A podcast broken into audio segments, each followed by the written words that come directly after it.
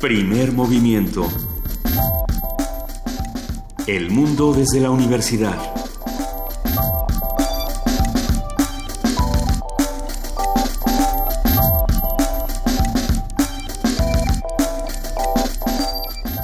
Muy buenos días, son las 7 de la mañana, casi con 8 minutos. Estamos aquí en primer movimiento. Este miércoles 5 de abril, querido Miguel Ángel Quemain, ¿cómo estás? Muy buenos días. Hola Luisa, buenos días. Ay, ¿cómo, ¿cómo va todo? Porque de pronto ya estábamos aquí fuera del aire llenos de cartas, lleno- llenos de juego, pero que no es juego, pero que sí. que- La poética de que los arcanos, la que poética de los arcanos mayores. Je-. Jefa de información, Juana Inés de esa, ¿qué tenemos aquí en la mesa? Pues tenemos un tiradero, entre otras cosas. Libros pero de reformas estructurales, tenemos tarot, que, tenemos periódicos y tenemos un montón de cosas que han sucedido entre el día de ayer y el día de hoy. Desde una cumbre que sucede ahora mismo en la ONU, una, una reunión urgente y, y no planeada de la ONU, que lo que hace es ver qué está sucediendo en ciertos lugares de Siria donde al parecer se dispararon bombas eh, químicas causando enormes daños a la población. Se hablaba de niños que que echaban espuma por, por la boca, que tenían una serie de síntomas espeluznantes de una serie de sustancias de las cuales ya habíamos hablado aquí Sí. con, eh, eh, con el químico Benjamín Ruiz, que ha, ha participado en diferentes misiones de la ONU para identificar y para erradicar las armas químicas, pero, pero bueno, pues parece ser que no, que no aprendemos. Las imágenes son, yo creo que desgarradoras, eh, los que no las han visto. Eh, sí, vuelve a surgir este debate de si debemos ver o no ver estas imágenes en, en Internet. A mí me parece que en este caso sí. Y, y que sí tenemos que hacer visible algo que es tan complejo. Este ataque químico ya eh, ha dejado un saldo de 58 personas muertas, asesinadas, y, y por ahí más de 170 heridos. Eh, muchos países están acusando a Bashar al-Assad De, de ser el responsable de todo este asunto, pero pues hay que seguirlo discutiendo y, y bueno, pues sí, pareciera que sí, en efecto, ahora sí que como dice Malala, Siria está perdiendo, en Siria se está perdiendo la humanidad. Y nótese que no me gusta citar a Malala, pero pero este es un caso muy complejo eh, y qué y qué vamos a hacer y cómo lo vamos a cómo lo vamos a leer Eh, los, los que no estamos en ese punto, ¿no? Los que no estamos ahí, ¿qué, qué, qué nos toca hacer? Porque esto es algo que yo creo que todos tendríamos que, que cambiar de alguna manera. No sé cómo. ¿Qué opinan?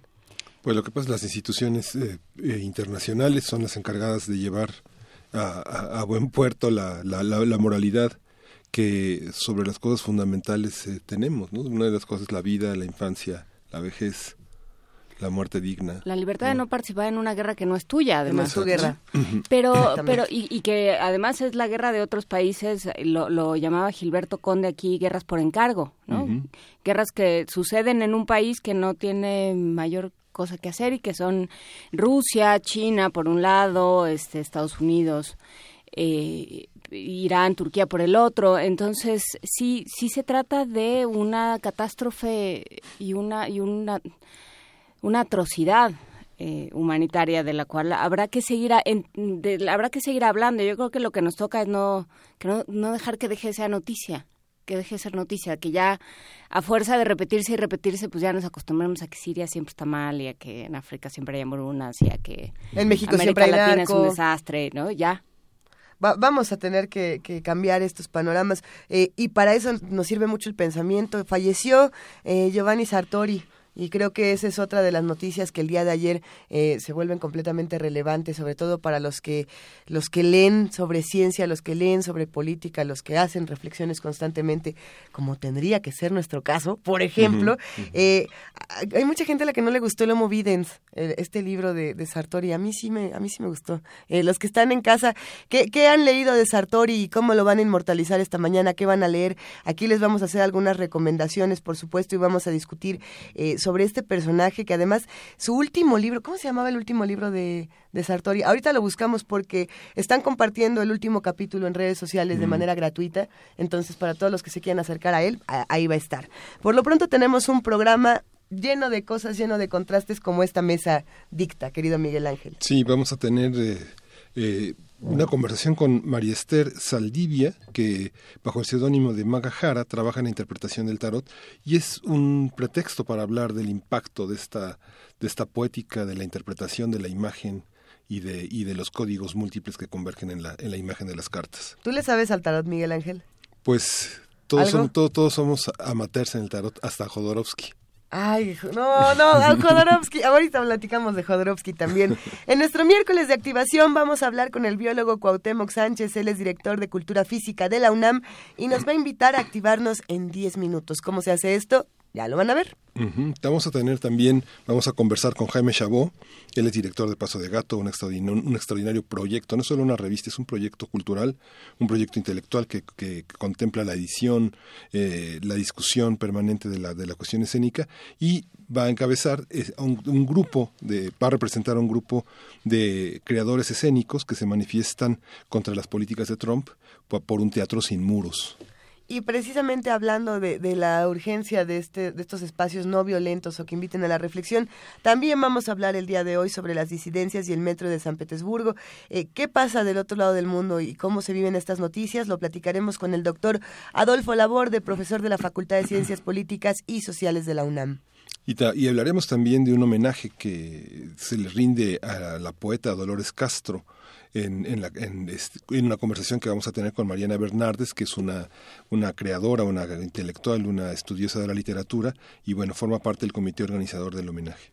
¿Qué, qué vamos a tener en Poesía Necesaria, Miguel Ángel? Pues Dolores Bravo, yo creo. ¿Sí? Sí, Dolores Castro. Dolores Castro. Sí. Ay, ¿cuántos de aquí, de aquí habrán sido alumnos de Dolores Castro? Todos, todos. Yo creo que pues, todos, sí, de una u otra manera. De manera oblicua o directa, ¿verdad? sí. Eh, vamos a contar en esta mesa del día con una evaluación y análisis de las reformas estructurales. Juana Inés de esa está preparada con 20 libros diferentes para hablar del asunto. En una conversación con María Elvia Buelna Serrano. Ella es profesora investigadora de tiempo completo de la UAM Azcapotzalco. Y vamos a platicar también con Francisco Javier Rodríguez Garza.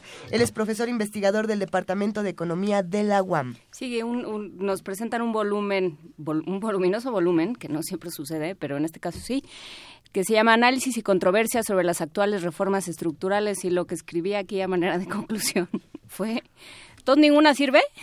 Oh, Juan Inés. Porque sí, la verdad es que sí. sirve? Pues es que sí, en los ensayos lo platicaremos con ellos, pero en los ensayos sí se le van de encima, o sea, no solo al, al texto mismo de las reformas, al principio mismo de las reformas, sino a lo que ha ido sucediendo desde que se echaron a andar. Entonces, bueno, pues platicaremos de ello. Sí, vamos a reflexionar también sobre la trascendencia de este pensador Giovanni Sartori, con un comentario del doctor Ricardo Posas, que es el sociólogo investigador del Instituto de Investigaciones Sociales de la UNAM, y lo vamos a tener aquí reflexionando sobre Sartori. Y para arrancar el primer movimiento esta mañana a las 7 con 15 con las curadurías musicales, ya está aquí en la cabina de Radio UNAM, nada más y nada menos que Dulce Wet, jefa de la discoteca de Radio UNAM. Y para nosotros, como siempre, querida Dulce, es un gustazo que nos acompañes y que nos ilumines estas mañanas con música que solamente se puede escuchar aquí. Eh, buenos días, ¿cómo estás? Muy buenos días, Luisa, Juana Inés, Miguel Ángel, pues contenta de... Eh, pues coincidir con efemérides importantes que de alguna manera también eh, muestran un abanico de la diversidad que ofrecemos debido a esta globalización este pues ya muy salvaje no así totalmente desatada, eh, desatada efectivamente y entonces tenemos la oportunidad de, vamos a escuchar a lo largo de las intervenciones musicales Ajá. música de Alonso Lobo ¿por qué? Porque muere el 5 de abril de 1617. Alonso Lobo fue un compositor español de finales del Renacimiento, tan importante como Tomás Luis de Victoria o como Palestrina, que con Cristóbal de Morales también forman una triada muy importante y Alonso Lobo pareciera que no estaba en esa triada, pero sin embargo también este estuvo en la eh, capilla de Toledo, le ayudó a Francisco Guerrero, uh -huh. después se fue a la de Sevilla cuando murió Finalmente Francisco Guerrero regresó a ser maestro de capilla, que era uno de los puestos más importantes, el que no nada más dirigía y hacía, sino que pues componía música, ¿no? Y él tiene muchísima obra, sobre todo, no se conoce nada secular, o sea, todo es este finalmente sacro, pero yo creo que es uno de los momentos más importantes de la música, el renacimiento. Hablábamos la vez pasada de Monteverdi, ¿se acuerdan? Porque son 450 años este, de su nacimiento y aquí estamos en 400 años del fallecimiento de esta música que tiene que ver con algo que se llama polifonía y es muy fácil de entender si nos vamos al significado de, eh, digamos, semántico de las raíces, polimuchos, fonía sonidos, entonces son muchos sonidos. Él hacía otra cosa que se llama policro, eh, policromar, que eh, el cromo es de colores y entonces pareciera muchos colores, pero más bien es que usaban muchos coros. Entonces mm. usaban varios coros y todos ellos Curiosamente terminaremos nuestra intervención musical con una música muy moderna para acordeón y electrónica porque Eva Sörler se presenta hoy, estuvo el sábado aquí en Radio UNAM y se presenta hoy en el Palacio del Arzobispado a las 7 de la noche con obras de jóvenes compositores, compositores que hicieron además una selección de 15 obras escogieron cinco y esas son las que se tocan. Bueno, en medio tenemos los nacimientos de Herben Karajan, el gran director austriaco, tan polémico porque él sí trabajó durante eh, el ascenso del nazismo y con Hitler y después fue vetado y después otra vez estuvo 35 años en la Orquesta Filarmónica de Berlín, en la de Viena y tenemos una un alegro de la segunda de la sinfonía número 10, el segundo movimiento, que me gusta mucho porque eh, la, la, dio a conocer Shostakovich cuando murió Stalin en 1953. Entonces es, es, como un este son cuatro minutos de duración de un alegro frenético, pero es como un retrato grotesco de Stalin. Entonces, no sé, creo que le va muy bien a todo lo que pasa. luego seguimos con el aniversario de Carlos Guastavino, eh, con La Rosa y el Sauce, una música muy quieta, romántica, eh, argentina, para terminar con Eva Sellner. Entonces tenemos de todo. Primero, Alonso Lobo, después Karajan con Shostakovich, después Carlos Guastavino con La Rosa y el Sauce y después terminamos con una pieza que se llama Ruido Radio para acordeón y electrónica que tocará hoy en vivo Eva. Bellísima y policromática selección, querida Dulce Wet. Muchísimas gracias. Pues, ¿qué te parece si arrancamos? Perfectísimo. Vámonos con una de las piezas más conocidas, Versa es Luctum, que escribió Alonso Lobo sobre cuando murió Felipe II.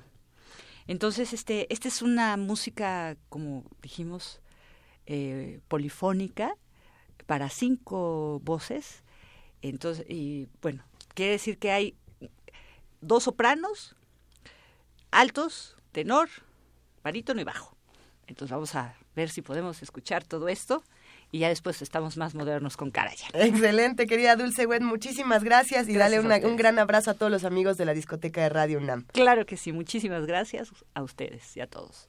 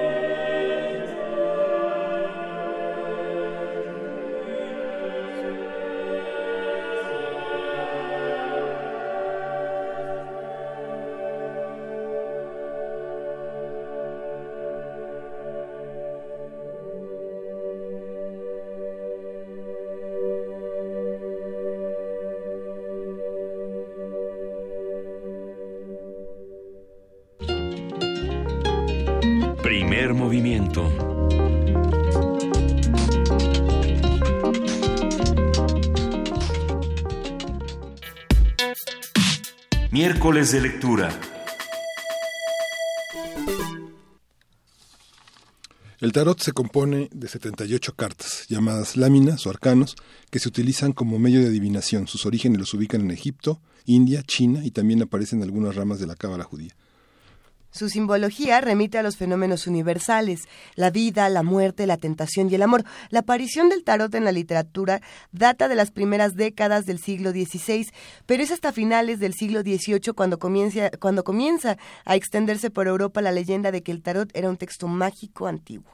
Conversaremos sobre el tarot, lo que significa, las lecturas que se le han dado y las formas en que ha permeado la literatura a lo largo de la historia, con María Esther Saldivia, que trabaja bajo el seudónimo de Maga Jara, trabaja en la interpretación del tarot con una visión de autoayuda. Hola María Esther Saldivia. Hola, o, buen o día. Maga Jara, ¿cómo, cómo, ¿cómo quieres que nos re- refiramos a ti? Pues como maga, Ok. Maga, cuéntanos, por favor, eh, cuando hablamos de tarot, ¿de qué estamos hablando? Nosotros tenemos aquí eh, sobre la mesa un, tarot precisamente para, para ir siguiendo la conversación contigo. ah, perfecto. Eh, pues, las brujas somos muy chismosas, ¿qué tarot tienen frente a ustedes? Pues es, justamente es lo que estamos intentando averiguar. Bueno, en la mente tenemos el Rider y tenemos el de Marsella. el de Ah, Marsella. y ya, tenemos el de. Crowley. Y aquí, el de Crowley. Aquí tenemos otro que precisamente estamos intentando descifrar cuál es, porque tiene eh, diferentes tipos de lunas y diferentes tipos de, de arcanos, pero ya lo iremos platicando. Perfecto. Mira, eh, es, es interesante hablar del tarot eh, en estos tiempos tan asiagos, sobre todo porque eh, para mí podría, podría yo definirlo desde co- como en un mapa mental. Anoche que, que estaba preparando la conversación decía que, que es para el tarot, ¿no?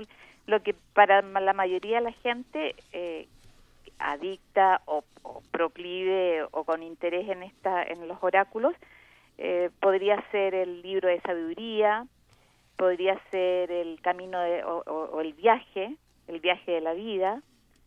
Yo a mí me gusta llamarle el espejo del alma y últimamente la máquina de imaginar, ¿m? porque finalmente tú recurres a, a una lectura, o sea, cuando la gente ha venido conmigo, eh, dice y le pregunto por qué vienes, entonces me dicen eh, no, no tengo problema, vengo por eh, por conocer, por saber Ajá.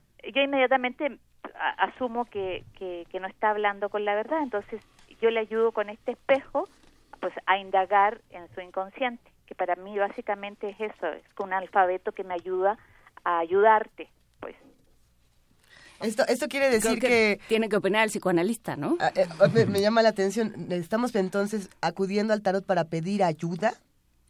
Pues sí, tradicionalmente es un sistema de interpretación que en Egipto, quien, quien conozca el tarot egip- Egipto, egipcio, puede mostrar cómo tenía una función fundamentalmente de reconocimiento en relación a los arquetipos, a las fuerzas como más poderosas relacionadas con la sociedad y la naturaleza y qué lugar ocupaba el hombre en ese momento para ayudarse a tomar decisiones. Sin embargo, hoy el sistema interpretativo, cuando se refiere a lo inconsciente, generalmente uno está pensando en Jung y en las formas que tuvo de reconocer el pensamiento arquetípico en relación a las fuerzas interiores de un sujeto que están un poco no en una tabula rasa, sino en el sentido platónico de que hay un mundo pre- predispuesto, predibujado, pretrazado y que la mente responde y solo recuerda, como esta, esta cuestión del en, en Platón y en Jung, ¿no? ¿Cómo, cómo ves esto, Magajara? No, pues ya que más voy a ahondar, lo, lo expresó mucho mejor que yo porque si bien es cierto que llevo 30 años practicando eh, este, este tema, también es cierto que eh, en el grupo en que participaba en Chile eh, eran todos eruditos en el tema de, de, de la historia del tarot y, y cómo se, se ha ido fusionando en lo contemporáneo. Y llegó un momento en que yo dije, pues ya, conocí todo lo que tenía que conocer, no quiero ahondar más porque sí es importante eh, cómo tú te vas a acercar al tarot. Si lo vas a, si te vas a acercar a- de modo profesional como lo he hecho parte de mi vida, sí para mí, yo, maga, prefiero mantenerme un poco intuitiva, un poco si no salvaje, pero más libre, como el loco, ¿no? Jung y seguramente no sé quién es el el, el psicoanalista ahí, eh, ¿eres tú Miguel Ángel? Sí, estoy psicoanálisis. Ajá. Entonces, eh, eh, coincidirás conmigo que eh, Jung asociaba, o sea, él decía que la mejor carta de los arcanos mayores, que es donde él se, se mete a estudiar, es el loco. El loco.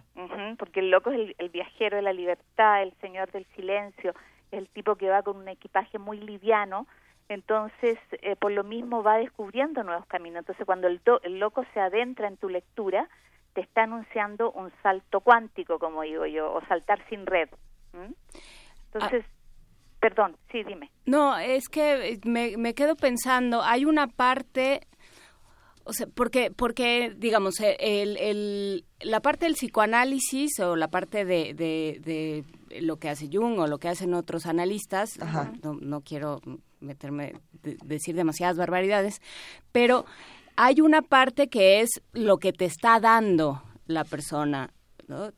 Y, sin embargo aquí con el tarot hay una parte absolutamente eh, azarosa. Salen ciertos, ciertas imágenes, ciertos eh, símbolos.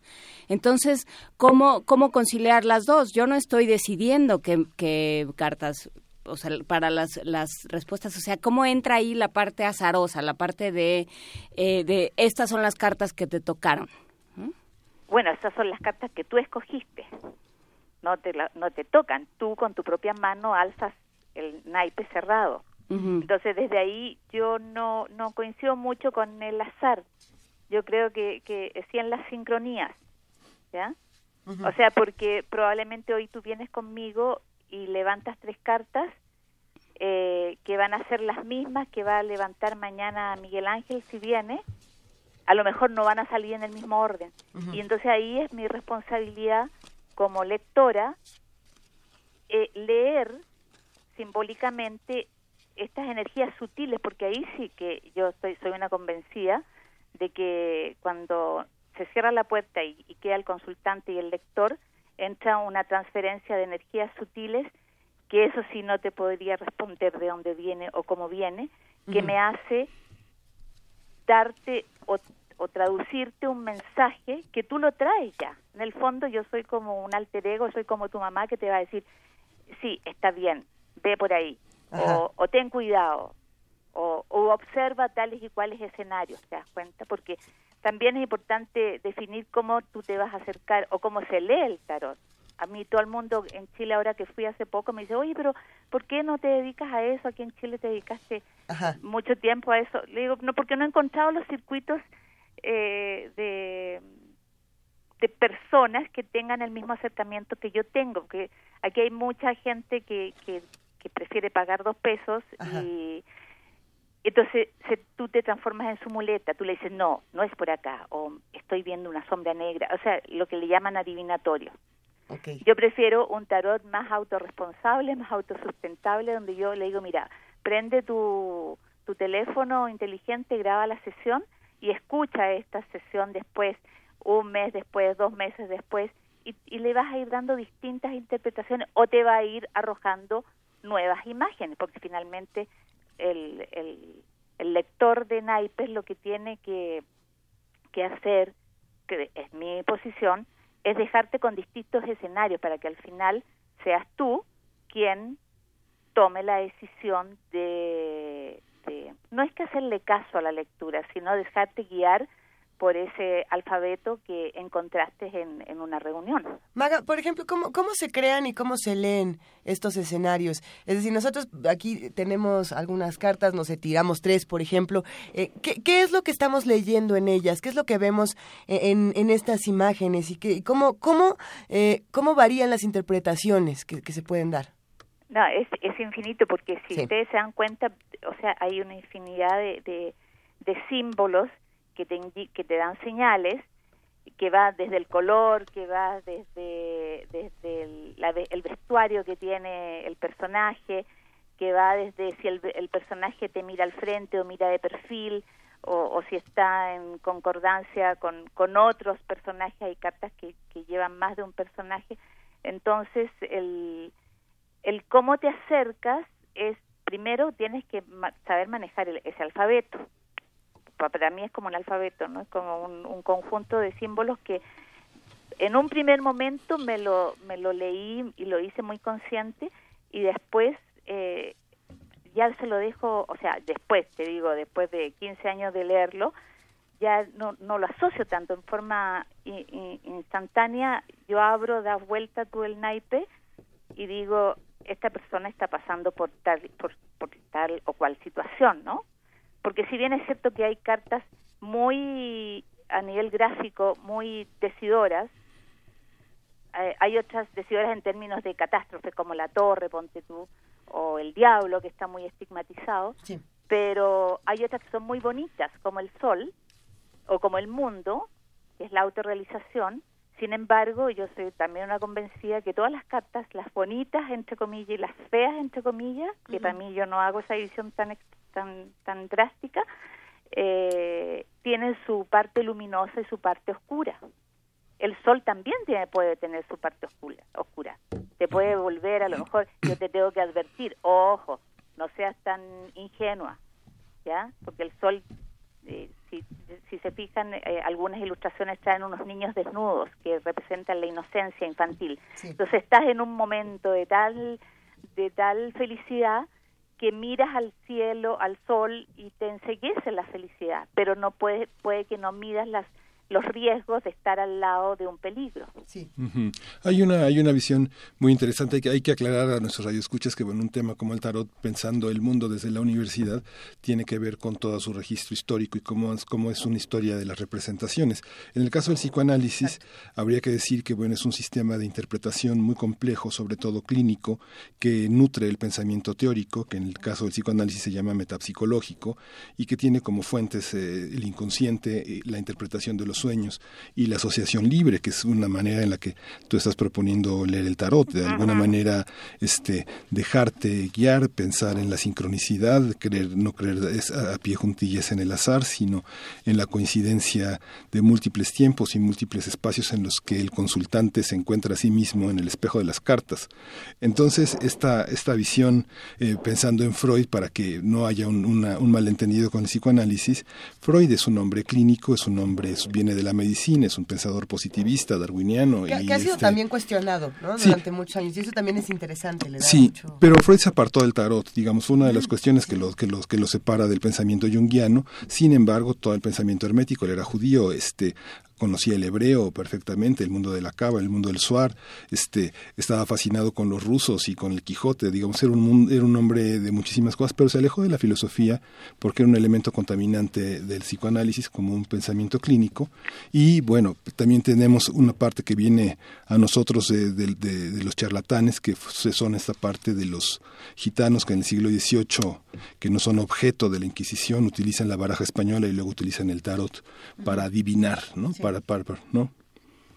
¿no? Un poco este pensar en esas en esas en esas partes este maga pensando en que hay unos charlatanes y hay unos este eh, sí, y que eh, yo siempre me he cuestionado eso, ¿no? ¿Por qué, ¿Por qué la gente busca el charlatán? Yo creo porque te da un camino mucho más corto y mucho más fácil. No me hago cargo de mi vida y se la y te pago a ti para que tú me digas lo que tengo que hacer.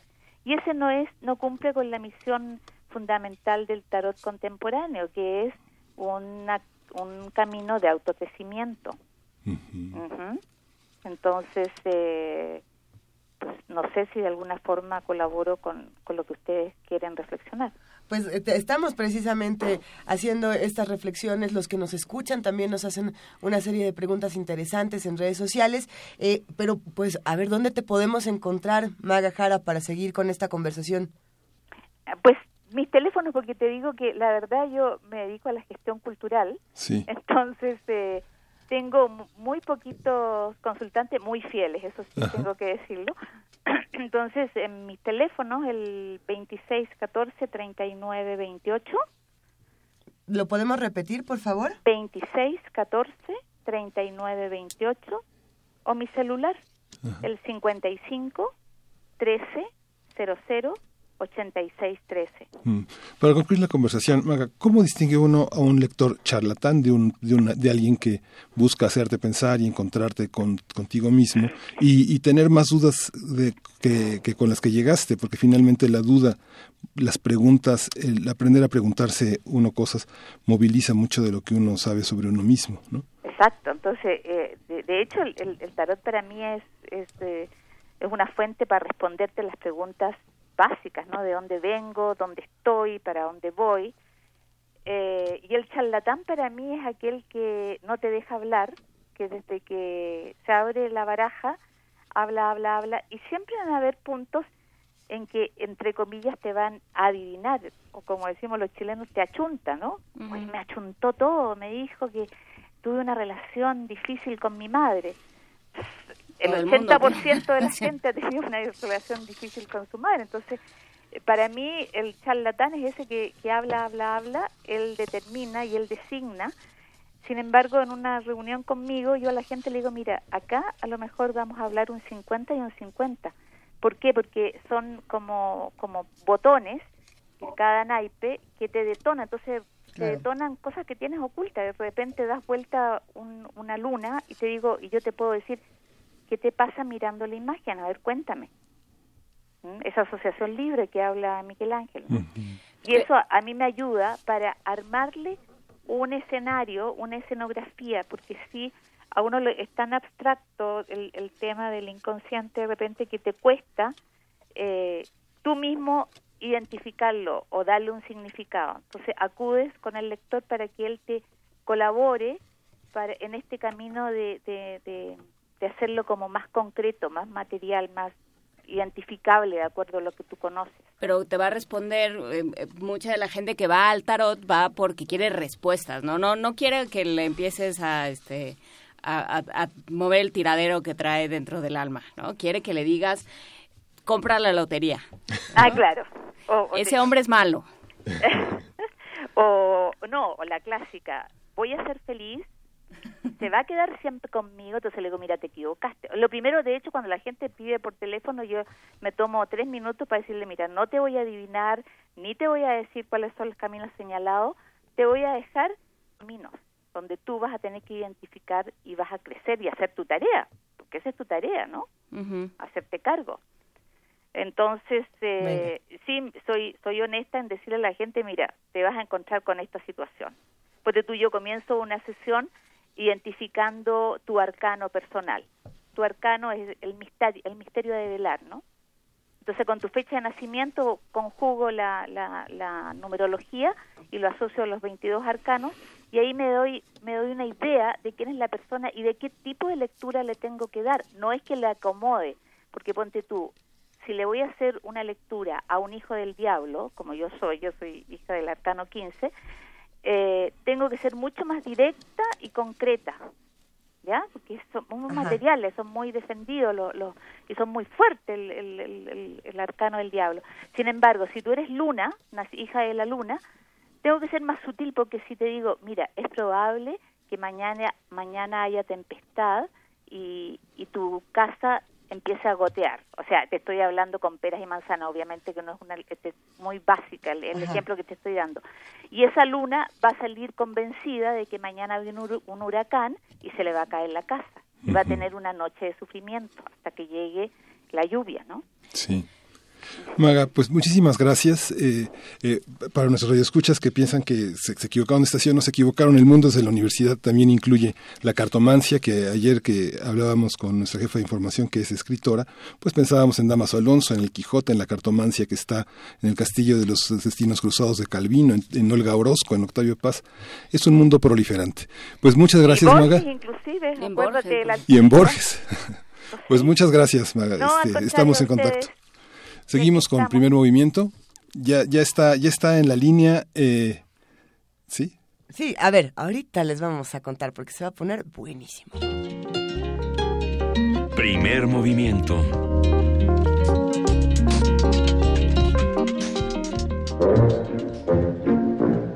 Nutrición y activación.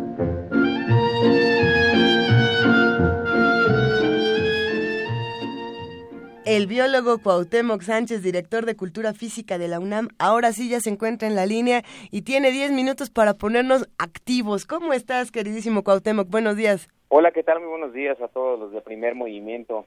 todos los madrugadores de la estación. A Muchas ver, gracias. Estamos, estamos madrugando, pero no por eso estamos activos. Muchos todavía tenemos eh, molido nuestro cerebro y nuestro cuerpo. ¿Cómo le hacemos para activarnos? Cuéntanos un poco más. Muy bien, pues mira qué, qué grandiosa oportunidad primero, le agradezco. Y lo segundo es, efectivamente, creo que cada persona debe encontrarse un espacio y debe buscarse un espacio para activarse físicamente. Aunque suena muy trillado, realmente no se requiere de una gran preparación para activarse físicamente, por el contrario, son los movimientos esenciales, son los movimientos básicos que hacen que en todo nuestro cuerpo, hasta nuestro cerebro, se active físicamente, se ponga más alerta, se ponga en un estado de activación, rompa la homeostasis, es decir, el equilibrio del cuerpo, esto en beneficio de la salud. ¿De qué nos sirve romper la homeostasis? ¿Que no es algo a lo que vamos a, a lo que aspiramos? Lo que perseguimos. Ajá. Eh, mira, eh, regularmente el cuerpo tiene como como como estándar de protección este fenómeno llamado homeostasis. Entonces, por ejemplo, tú vas bajando una escalera y, y alguien de pronto te da un pequeño empujoncito, inmediatamente, sin, sin hacerlo consciente, tus movimientos van a extender los brazos, a poner rígidas las piernas, a tratar de flexionar una rodilla para caer a buscar apoyo. No, te quiero ni contar cómo caemos algunos este por aquí de, panzazo, pero bueno. bueno, hablamos de un pequeño empujoncito nada más. Ok. O ese movimiento en donde te pones un zapato y te lo pones medio chueco y de pronto hace que te muevas rápido. Hijo, sí. Para poder adaptarte y evitar caer. Ese pequeño movimiento es el inicio de la activación física tratando de recuperar la homeostasis.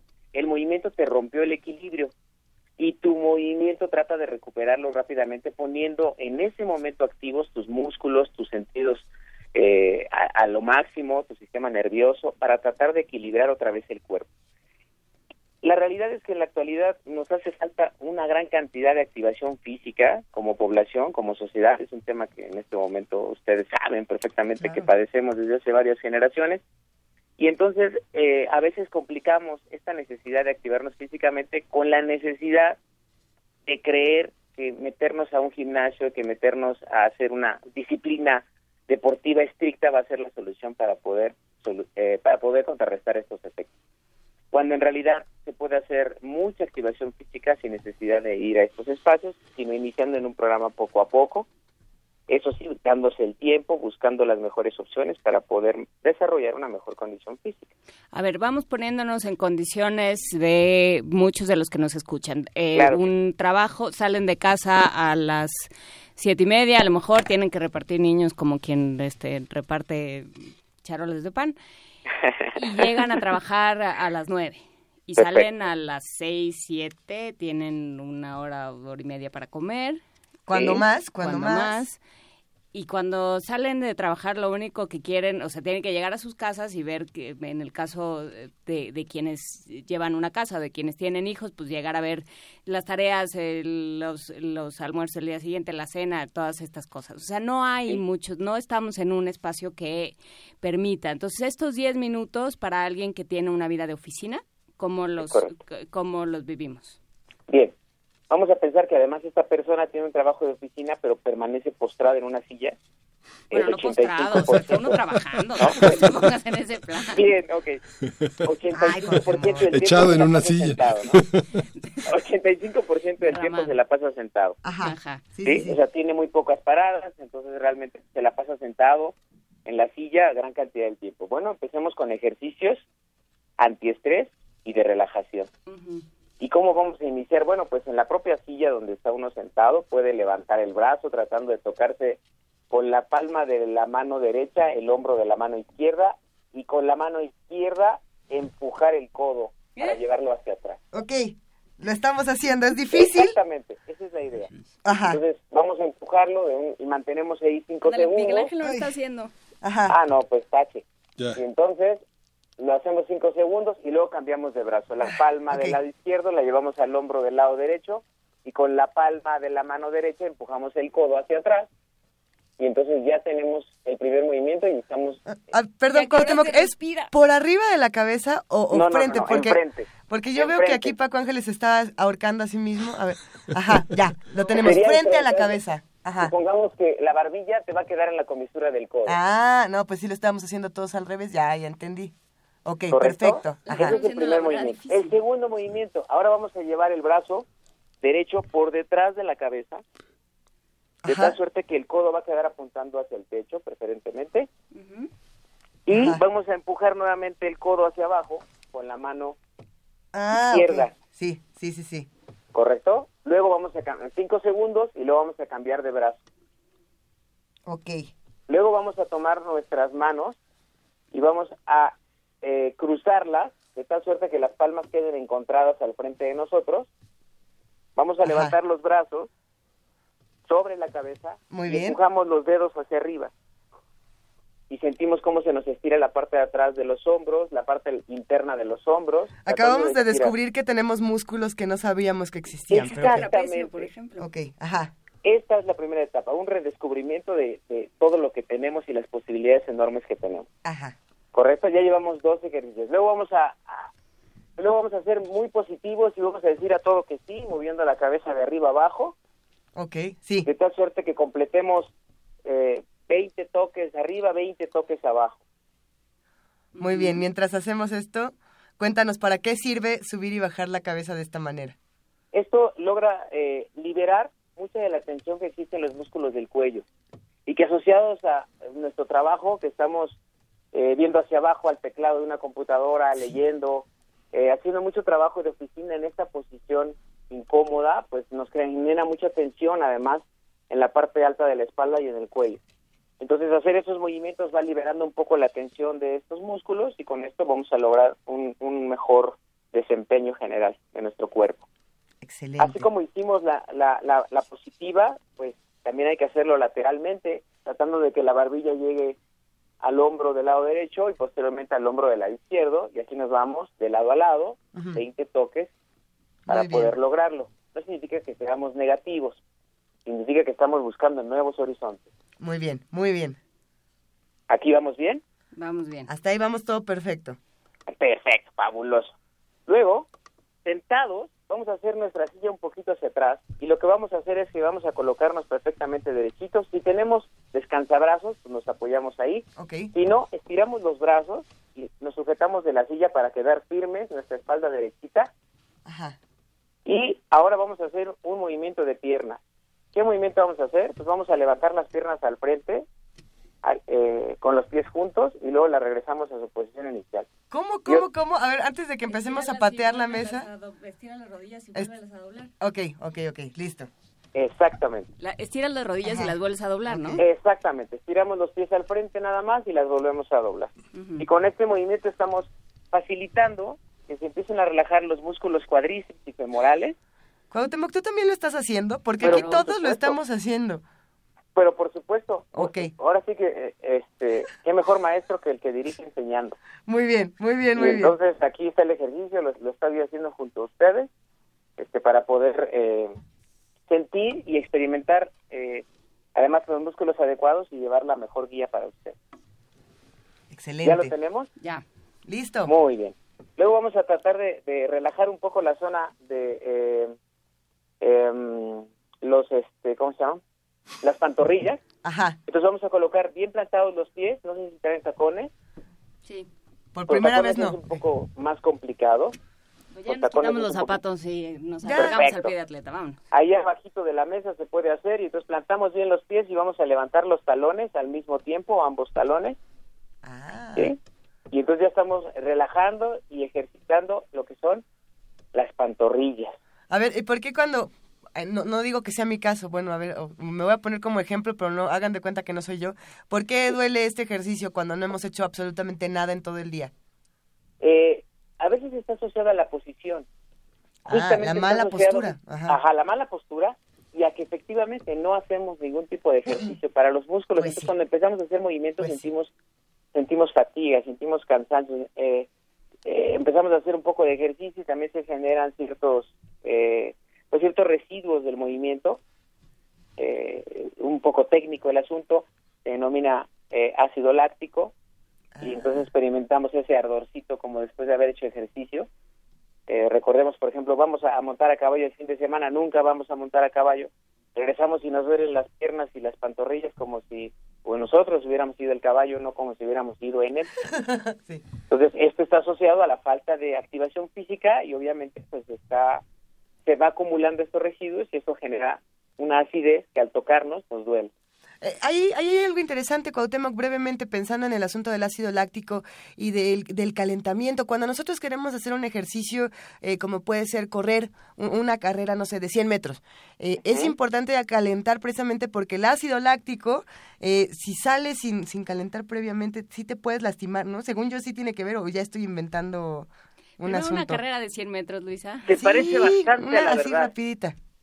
Te parece bastante, bastante a la verdad. Ahí está pero todavía nos faltan muchos detalles. Es importante preparar el cuerpo para movimientos en donde vamos a tener que estirarnos, ¿no? Vamos a tener que someterlo a una cierta presión. Por eso el calentamiento previo para cualquier tipo de actividad física se recomienda siempre como una medida preventiva para evitar que los músculos tengan un sobreestiramiento o tengan una sobrecarga sin estar listos. Entonces, no importa que vayas a hacer los 100 metros o que vayas a hacer los 100 kilómetros, el cuerpo debe tener una temperatura, por eso recibir el nombre de calentamiento, que permita que los músculos alcancen su máxima elongación y contracción sin causarse daño. Y hay otro tema eh, con, eh, con respecto a estos ejercicios de los que acabamos de hablar, que es la respiración. Se nos olvida que, que, tenemos, que respiramos con bastante frecuencia. Es correcto. Y que eso ayuda a que los músculos se estiren. Eh, ayuda también, va facilitando, pero también es una realidad que estos movimientos que les acabo de señalar se realizan con la respiración normal, porque son movimientos de relajación y de estrés. Lo recomendable son respiraciones profundas para ir poco a poco encontrando eh, esta parte de la relajación y el estiramiento, que es, muy importante. ¿Quieren que sigamos con más ejercicio? Eh, nada más un minuto nos un queda, minuto sí. y le pediría que contestara una eh, pregunta de Rosario Martínez en Con Twitter que dice ¿qué hacemos los que estamos mucho tiempo parados? Que eso es eh, eh, tiene varios riesgos por sí mismo. Perfecto. Bueno, hay otro tipo de ejercicios. Puede ponerse de pie, recargar ambas palmas sobre la pared y en ese momento empezar a hacer una de las piernas, la que ella decida, perfectamente estirada con el otro pie bien implantado hacia arriba, hacia atrás.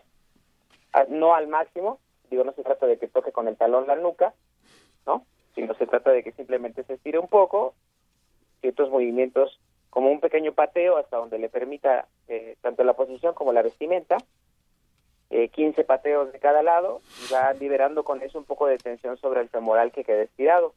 Al mismo tiempo, ya que está de pie, tratar de descender ocasionalmente sin doblar las rodillas para tratar de llegar a tocar, eh, pues en un principio sus rodillas, posteriormente la parte frontal de, de su espinilla y quizá con un mayor fre- frecuencia logre tocar el pie o quizá los hasta el piso. Y después puede hacer apoyada en la- con las manos en la pared suavemente, puede ir descendiendo como en una pequeña sentadilla apoyada en la pared hasta donde lo permita la comodidad e incorporarse. También apoyada con las manos en la pared, puede dejar ir su cuerpo, separarse aproximadamente unos 30 centímetros de la pared o más, 40 centímetros, y de ahí hacer pequeños descensos, digamos, flexionando los codos, como si fueran lagartijas de pie. Esto para ir fortaleciendo e ir estirando un poco lo que son los músculos de los brazos y de la espalda, etcétera. Venga. Conforme vaya ganando, pues va ganando más distancia, conforme vaya mejorando su técnica. A ver, Cuauhtémoc, hasta aquí nos vamos a quedar eh, esta mañana, pero ya estamos un, un tantito más activos, vamos a seguir haciendo los ejercicios fuera del aire en el corte y la próxima semana pues seguimos platicando de todos estos temas. ¿Sale? ¿Estás ahí?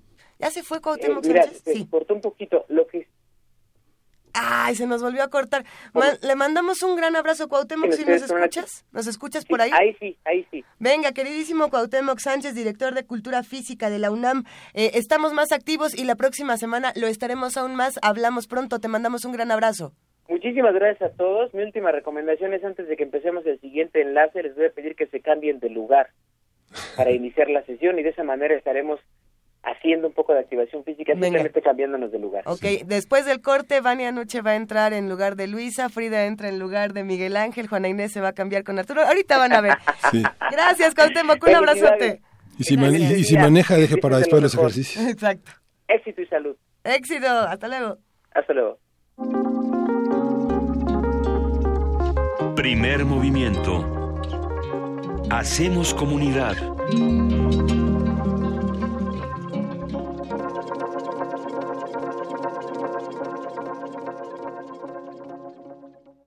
Corte informativo.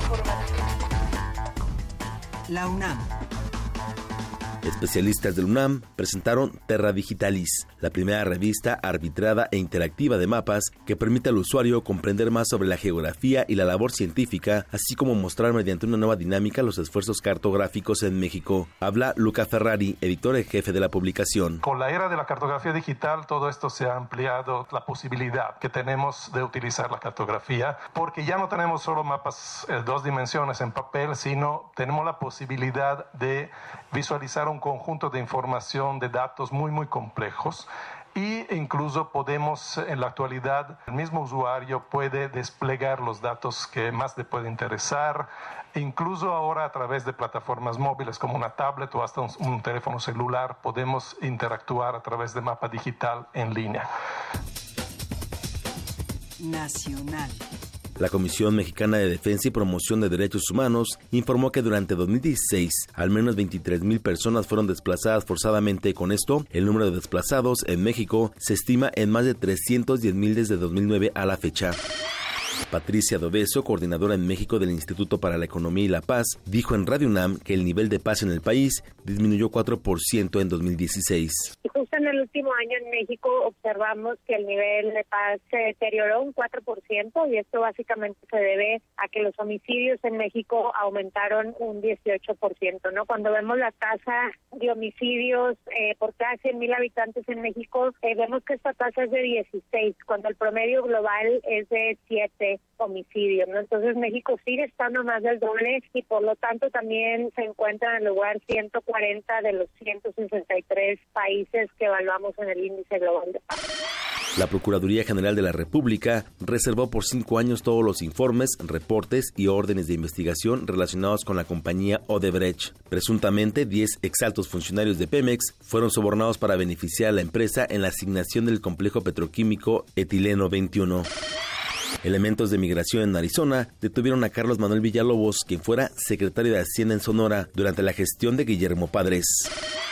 En el segundo día de campaña, Delfina Gómez, candidata de Morena al gobierno del Estado de México, prometió duplicar la pensión alimentaria para adultos mayores al pasar de 580 a 1.075 pesos mensuales. Por su parte, Alfredo del Mazo, aspirante periodista, propuso reducir la impunidad en los ministerios públicos y duplicar las cámaras de videovigilancia. En tanto, Josefina Vázquez Mota, candidata del PAN, prometió depurar los cuerpos policíacos. Agregó que la profesionalización de la policía estatal impedirá la complicidad con la delincuencia organizada. Asimismo, Juan Cepeda, banderado perredista, se comprometió a reducir en 30% la incidencia delictiva en el Estado durante los primeros dos años. El diario Reforma reveló que desde que el gobierno federal acordó acompañar el proceso electoral del Estado de México, autoridades federales y estatales han repartido monederos electrónicos, computadoras, despensas y otras dádivas, las cuales alcanzan una inversión de por lo menos 500 millones de pesos. El exfiscal de Nayarit, Edgar Beitia, compareció en San Diego ante una corte federal por el delito de narcotráfico. El juez le negó el derecho a fianza. Economía y finanzas. José Antonio Mit, secretario de Hacienda, anunció estímulos fiscales para este año por 1.500 millones de pesos para fomentar la inversión en innovación y tecnología. Este estímulo fiscal eh, permite que a todas em, aquellas empresas que inviertan por arriba en investigación y desarrollo de lo que invirtieron en los tres años previos, les demos un estímulo hasta por el 30% de esa investigación adicional eh, que realicen. Internacional. El Departamento de Seguridad Interna de Estados Unidos reconoció que solo dispone de recursos para los prototipos del muro en la frontera con México, pero no para su construcción. El Estado Islámico aseguró que Estados Unidos se está hundiendo y que el país es gobernado por un idiota.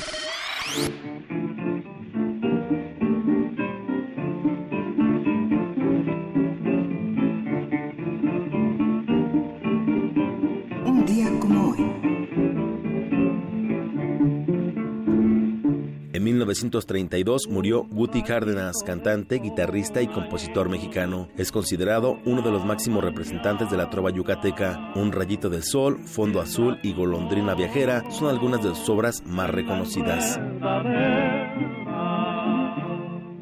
Hasta aquí el corte, en una hora más información. Escuchas XEUN Radio UNAM.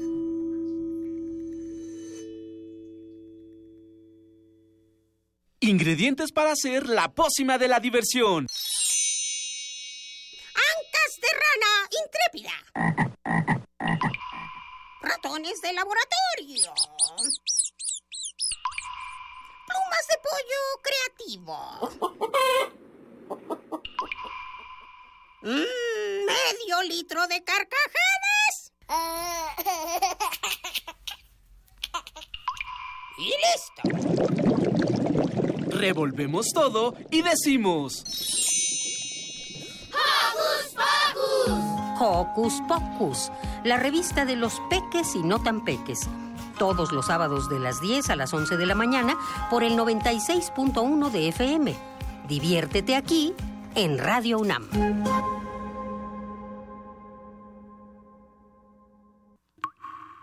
La mujer y su amiga buscan historias, pláticas, alguna aventura nocturna. La mujer entra a un bar que coexiste con su celda de castigo. Sé parte del conflicto entre el recuerdo y la realidad.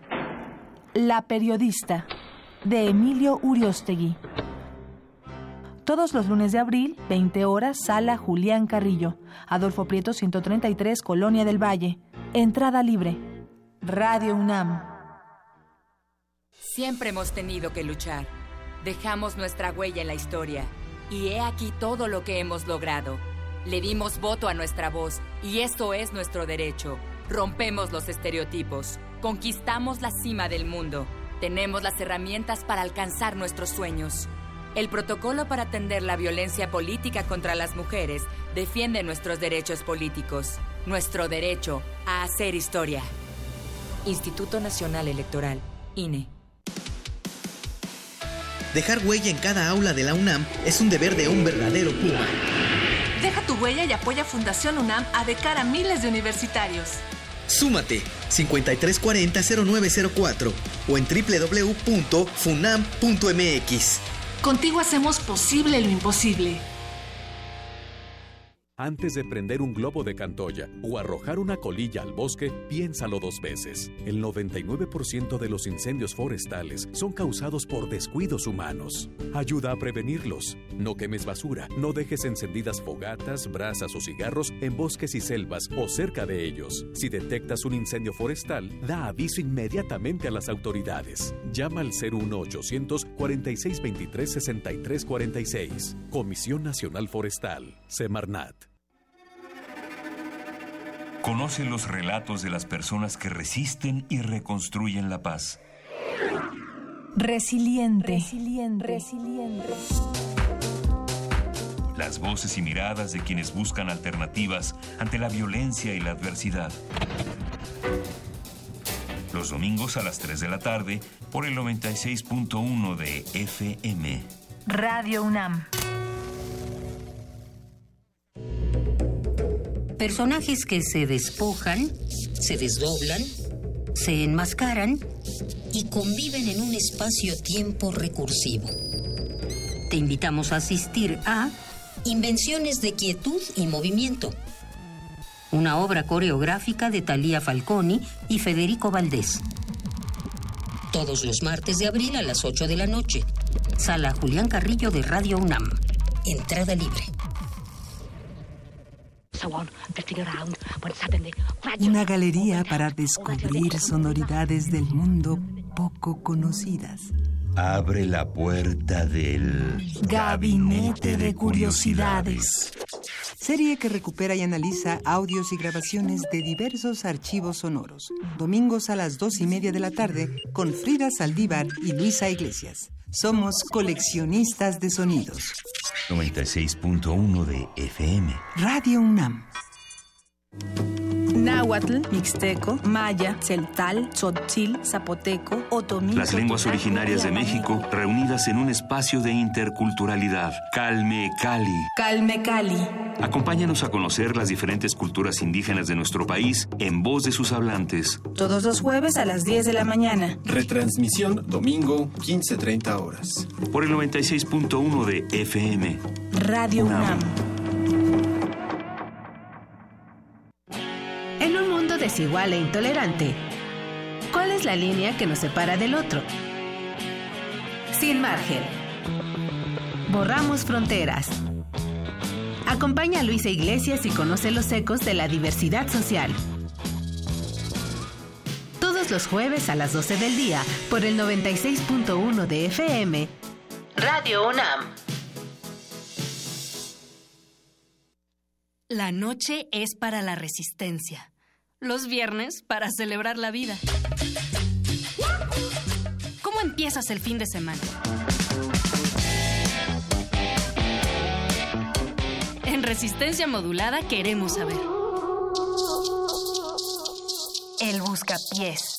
La radio brújula para las noches de viernes. Haz que tu fiesta suene en el cuadrante. Todos los viernes 23 horas por el 96.1 de FM. Radio UNAM. Búscanos en redes sociales, en Facebook como Primer Movimiento UNAM y en Twitter como P Movimiento o escríbenos un correo a primermovimientounam@gmail.com. Hagamos comunidad. Son las 8 de la mañana con 13 minutos. Esta es la segunda hora de primer movimiento. Juana Inés de esa, Miguel Ángel Quemain y Luisa Iglesias. Eh, las, las, conversaciones de fuera del Ay. aire se ponen cada vez más raras en este lugar. Temas que vamos a seguir discutiendo porque, por supuesto, se acerca eh, Semana Santa y, y la, las religiones, las muchas religiones eh, tienen tanto que decir al respecto y ya le iremos platicando.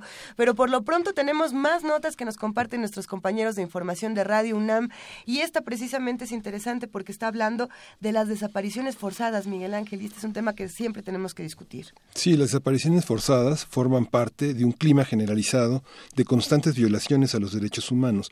En 2015, según el INEGI, en México se registraron 115.000 quejas ante organismos estatales de derechos humanos. Dulce García tiene los detalles sobre esta información.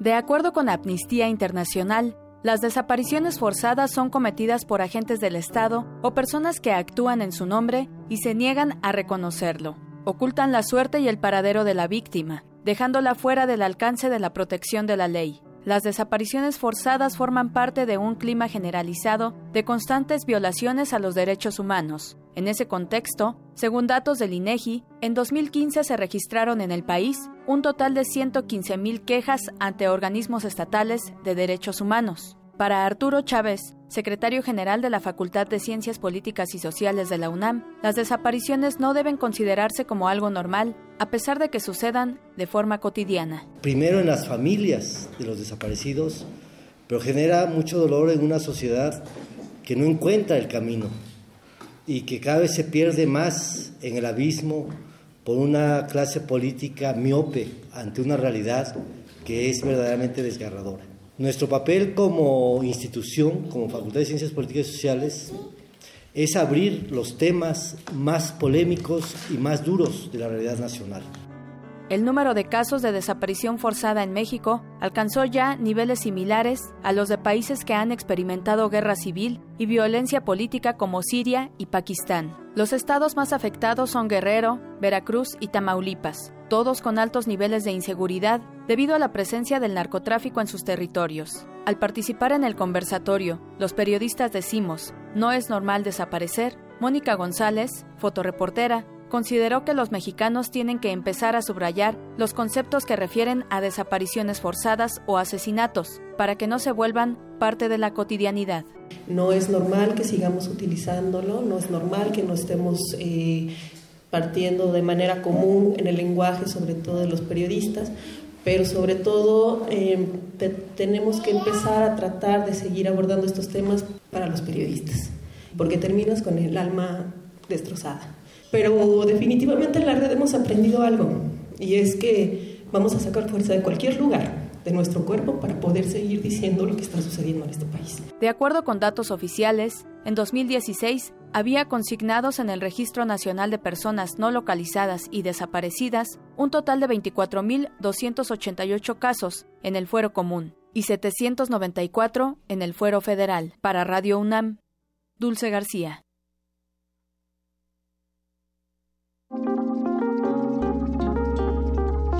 Primer movimiento. Hacemos comunidad.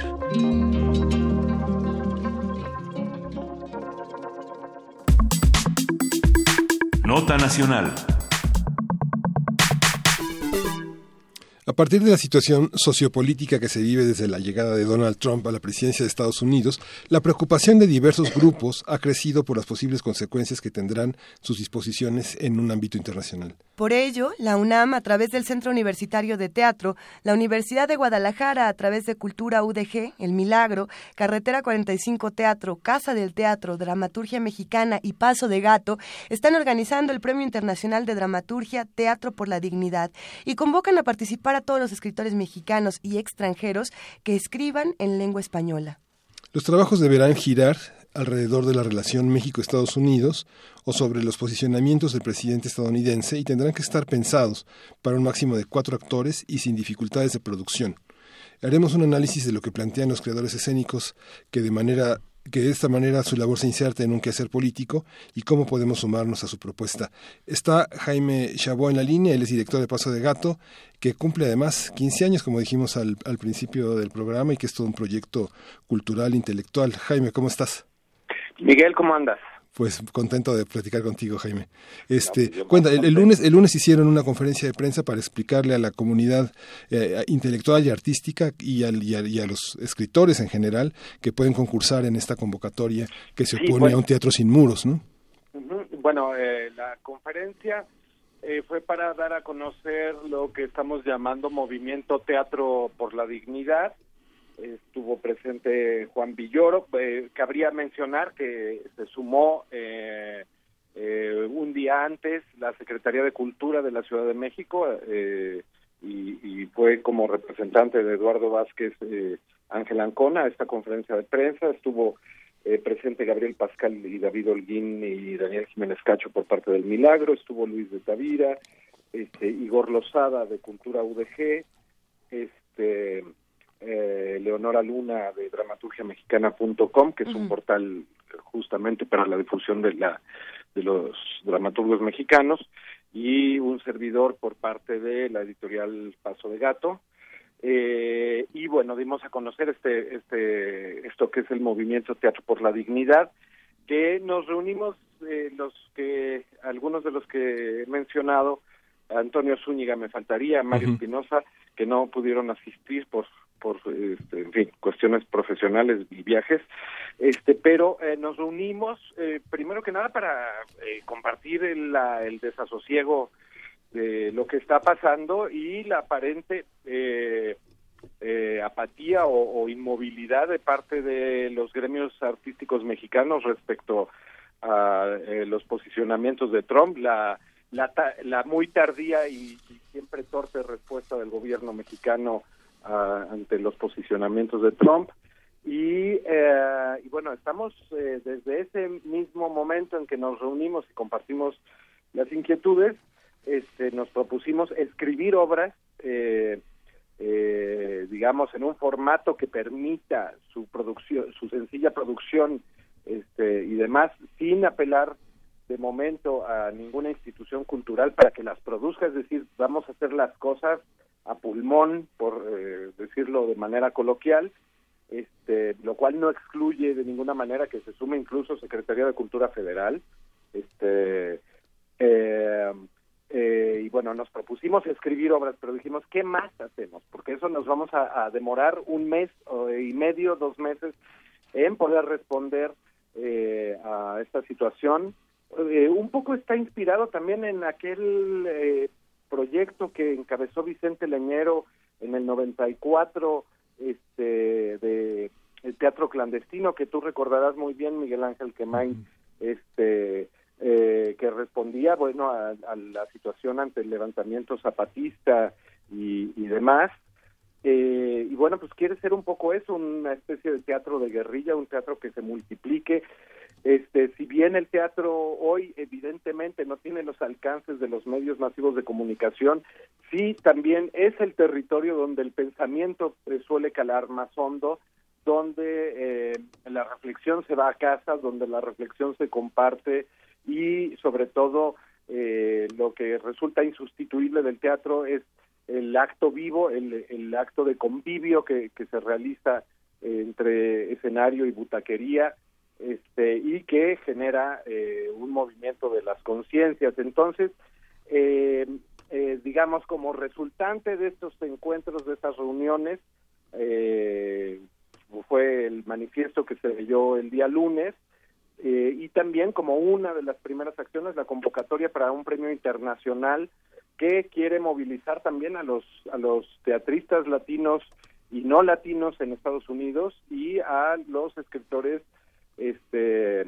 eh, latinoamericanos, a los teatristas lati- latinoamericanos, que fíjate, es muy curioso, lo compartíamos con, con Juan Villoro, por ejemplo, con David Holguín, este, con Mario Espinosa, que nos llegaban comunicaciones del extranjero, no solo de, de Latinoamérica, sino de Europa, que parecieran estar más preocupados por nuestra situación que los propios mexicanos, ¿no? Entonces nos pare- eh, este letargo que, que parece vivimos, ¿no? Eh, en otras partes del mundo eh, nos mandan mensajes de condolencia y de eh, qué están haciendo al respecto, ¿no?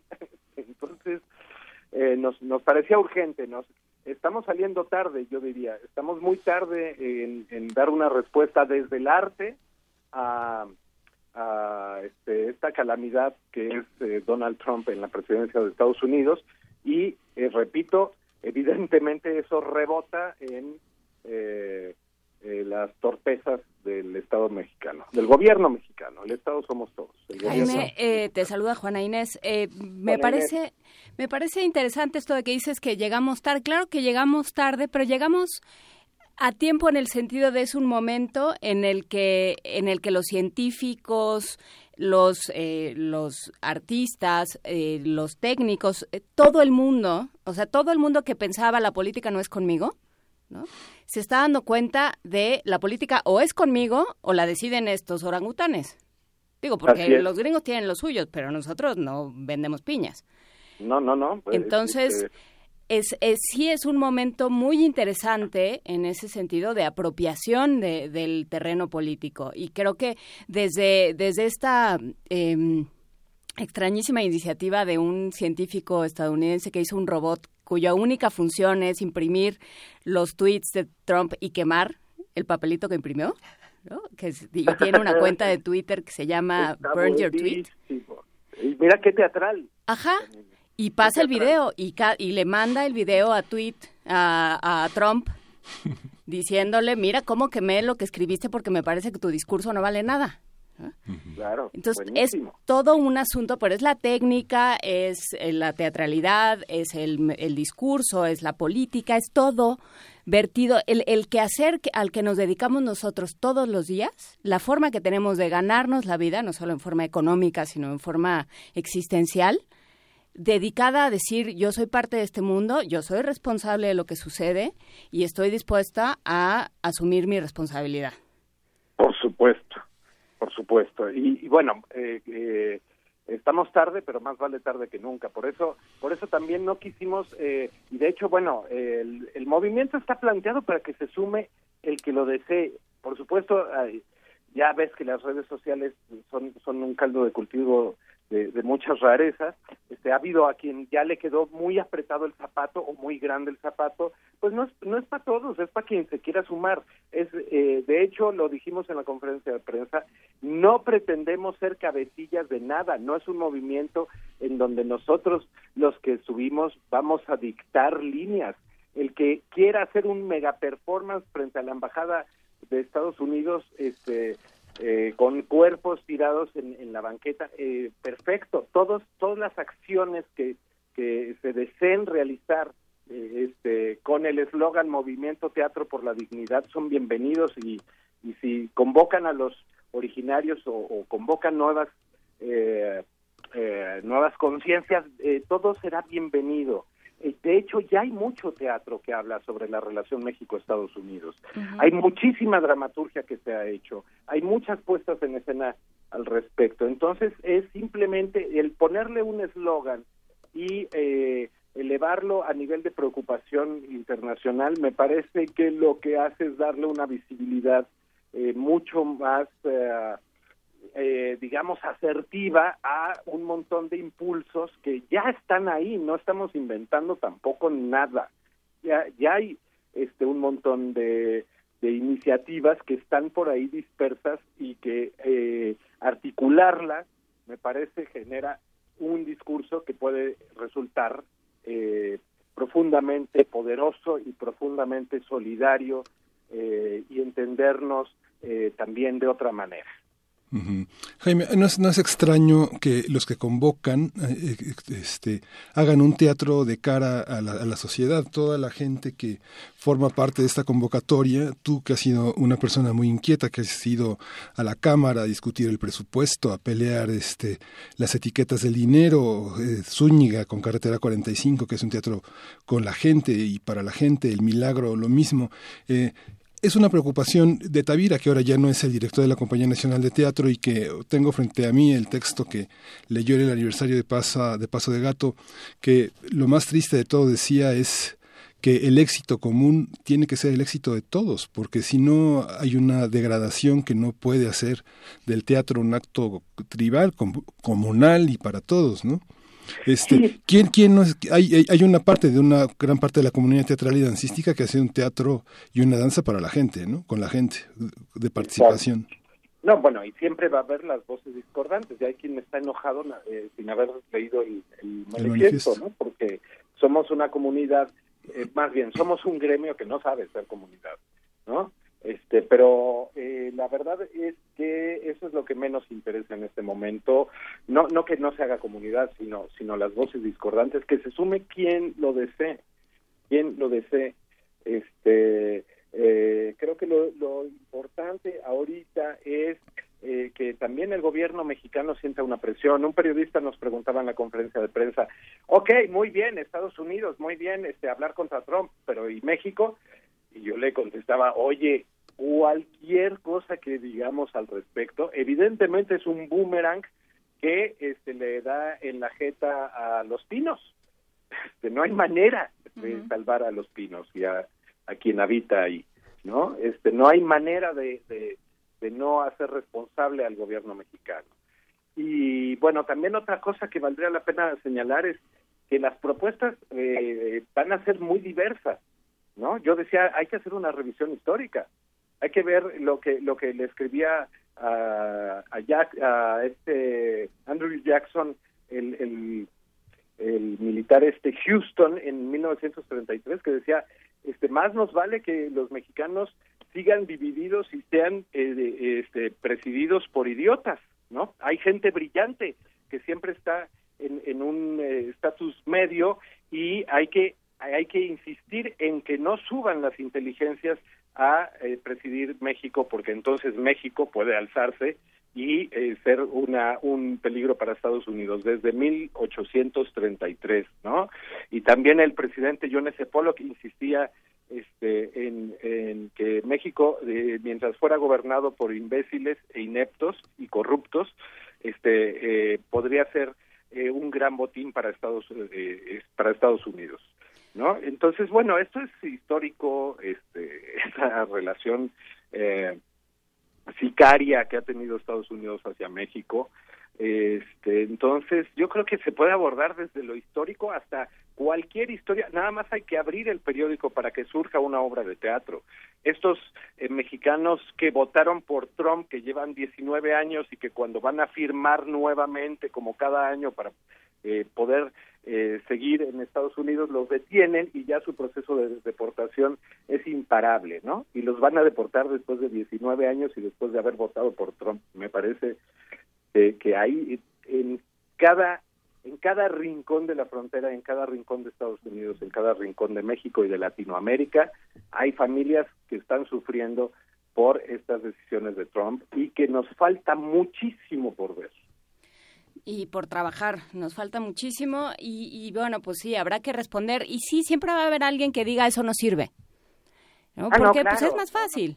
¿no? Decir, no, pero no, nada va a cambiar y de nada sirve y, este y ustedes están vendidos al interés Ah, no, no, no. X, ya E, nos han yeta. dicho- eh, de- Ya nos han dicho trasnochados, que si hay algún trasfondo fascista. Claro. No, no, bueno, de todo, por supuesto. Este, eh, no hacer, eh, da- en este país, acuérdate, Juan Inés, que da mucha rabia que, las, eh, que los demás hagan algo.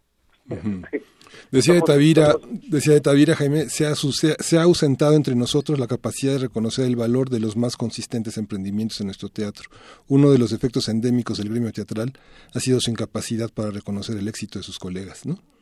Sí, y, y sabes que la falta de respeto, ¿no? Al trabajo ajeno. Ujú. Este, pero, pero bueno, eh, yo, yo por eso, eh, eh, cada vez que yo me meto en una grilla a contestar algo, dejo de hacer un libro o dejo de escribir una, una obra. Entonces, por eso es mejor no contestar y seguir adelante porque este, finalmente uno, uno terminará produciendo más y aportando más.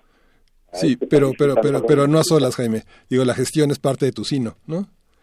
¿Qué, qué, qué- ¿Dónde podemos con- con- eh, encontrar esta convocatoria? ¿Hay una, hay una página? ¿Está en Paso de Gato? ¿Cómo lo, cómo le sí, hacemos? mira, está, eh, debe de estar ya subida a la página de Paso de Gato, este, pero yo se los hago llegar ahora mismo. Por lo pronto están redes ahí en mi muro, este, lo, la pueden este, bajar. De, eh, nos ha tomado también un poco por sorpresa y como todo esto no está financiado por nadie ni hay ni tenemos un ejército de trabajadores, este, y sino que es una chamba voluntaria, este, entonces apenas estamos articulando, lo, nos lo decían en, en la conferencia de prensa, "Pa- falta una página web, nos decía un- una teatrista desde las butacas y yo le decía, perfecto, bienvenida, esa es tu aportación, vamos adelante.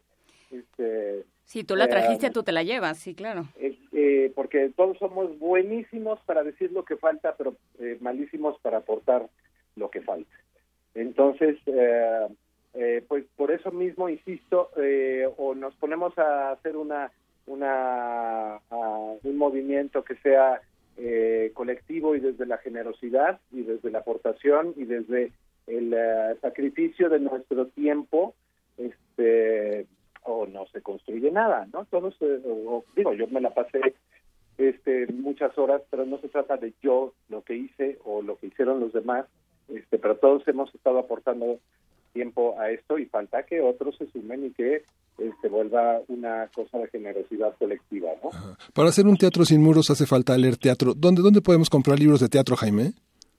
Uy, bueno, pues eh, eso ya es un comercialote, Miguel. Pues digo, es un esfuerzo, es un esfuerzo común de, de todo el mundo el que, que trae libros de todas partes donde viaja para que estén. Paso de Gato abrió desde agosto pasado una librería maravillosa que está en las bellísimas instalaciones de Sogem, que es eh, pues ya la librería, eh, es una de las tres librerías más importantes de Iberoamérica en artes escénicas y está ahí en Sogem, Coyoacán, en el Euterio Méndez número 11, esquina Eros del 47 y gracias por el comercialote, que no esperaba. Es que no hay en librerías, ¿no? No hay, no hay mucho Pero teatro. además, pero además está, este, hay otra cosa que no, no han terminado de comprender los teatristas y cineastas y demás de la República. Están a un clic de más de mil títulos de teatro y cine este, en la página de Paso de Gato, en la librería, y los envíos son hasta la puerta de su casa en cualquier rincón de la República.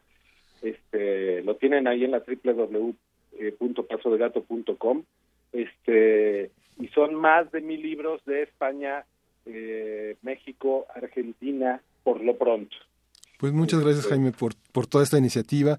Y bueno, vamos a seguir, vamos a seguir al tanto de, de todo este, de todo este avance y bueno, sumarnos a esta iniciativa que es una manera de, de, de, de derrumbar muros, ¿no?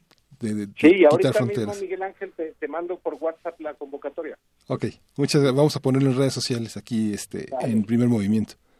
Un millón de gracias a todos, por favor. Muchas gracias, Jaime Chabot, que estés muy bien y sumémonos a esta iniciativa de teatreros y creadores y seres humanos unidos contra Trump. Muchas gracias. Por la dignidad. Gracias. Primer movimiento.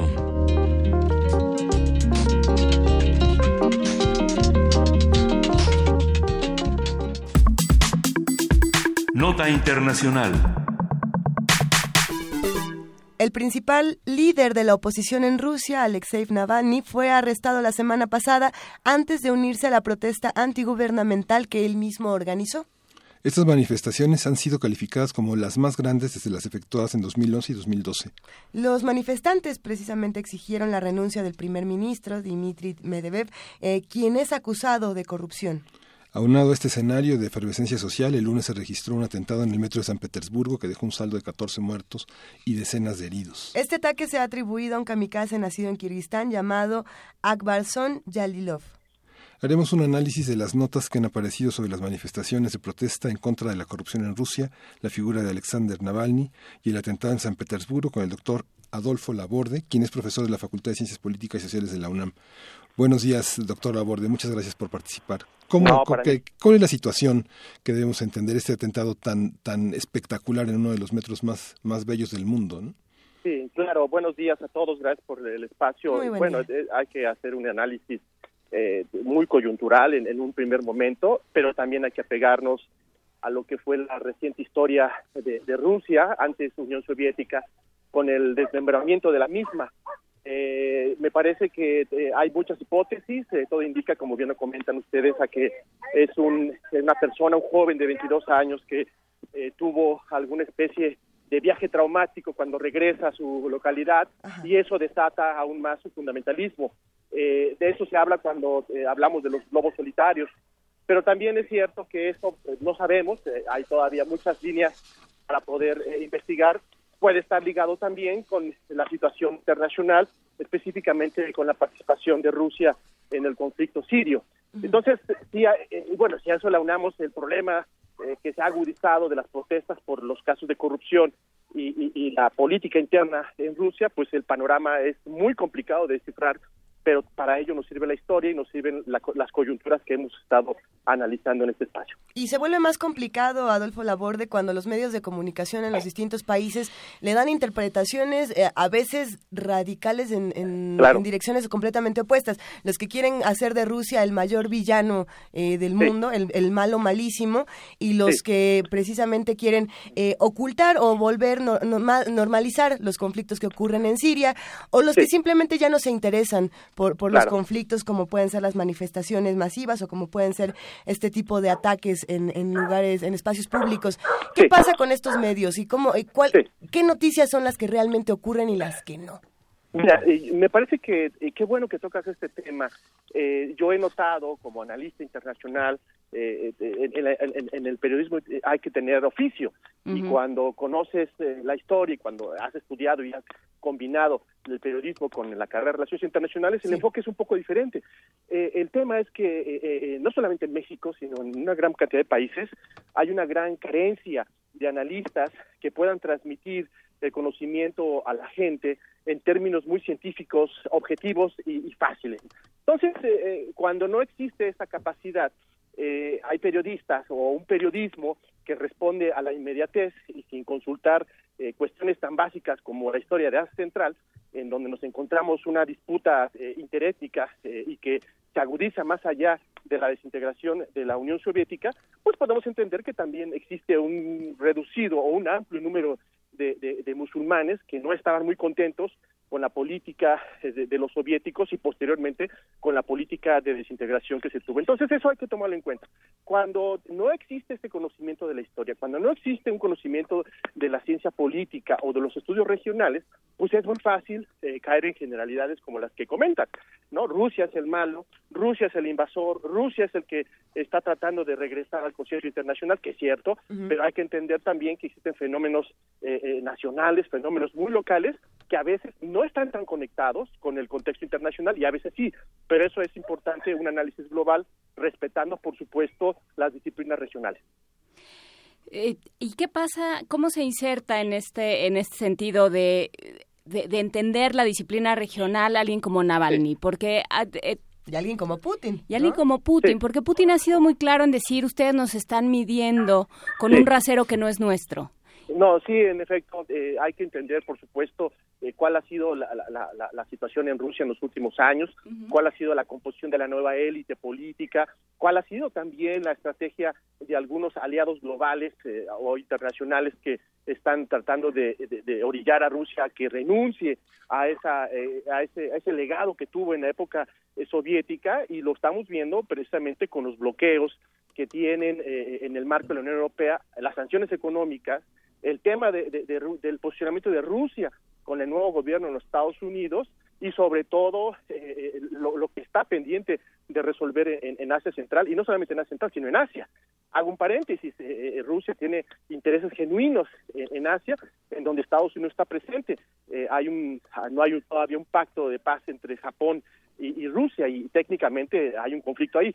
Pongo este ejemplo para poder dimensionar la complejidad de, de, del tema de Rusia y cómo algunos temas internos, como es el tema de, de, mantenerse en el poder, están acompañados, por supuesto, también de esta dinámica de las relaciones internacionales. Hay, hay, distintas noticias que podemos eh, ir leyendo todos los días sobre lo que ocurre en Rusia y sobre lo que está ocurriendo con, con otras partes del mundo. Por ejemplo, este asunto de cómo se está relacionando Rusia con Siria en los ataques químicos. ¿no? Hace, sí. hace unos minutos eh, sí. apenas sale, sale, salen estas declaraciones donde Rusia afirma que el presunto ataque químico eh, del cual se tienen estas imágenes brutales eh, fue debido a un bombardeo sirio, a un ataque terrorista de, de productos tóxicos este tipo de asuntos donde todos empiezan a echar la bolita de no, el malo eres tú, no, el malo eres tú, a ver, este ataque sí. vino de acá. Eh, sí.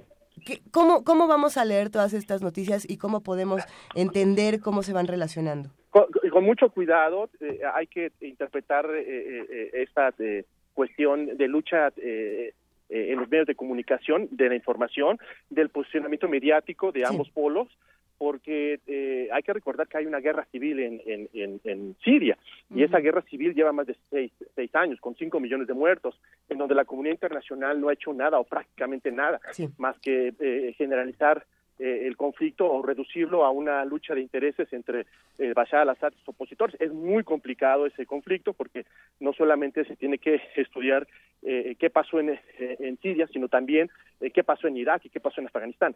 Eh, pero eso nos, nos, tendríamos que explicarlo con mucho más tiempo. Entonces sí hay que tener mucho cuidado que ambas partes van a generar un posicionamiento, van a tratar de curarse en salud, eh, porque pues eh, en la guerra todo se vale, ¿no? Y es muy duro que lo digamos y cuando existen intereses muy específicos, en el caso de Rusia, por no abandonar ese bastión en Medio Oriente, uh -huh. pues podemos esperar cualquier cosa. Y por parte de los aliados, por parte de, de la otra comunidad, también se valen de las más estrategias para poder eh, tratar de debilitar. Y si ahí le, le, metemos otro elemento que es el papel de Turquía, la uh -huh. cuestión se complica más porque eh, el, el, Turquía está muy enojada con la Unión Europea y la Unión Europea está eh, eh, reposicionando su relación con Estados Unidos. Entonces el conflicto es muy complejo y hay que tener mucho cuidado y ser objetivo en lo que se escucha y lo que se ve.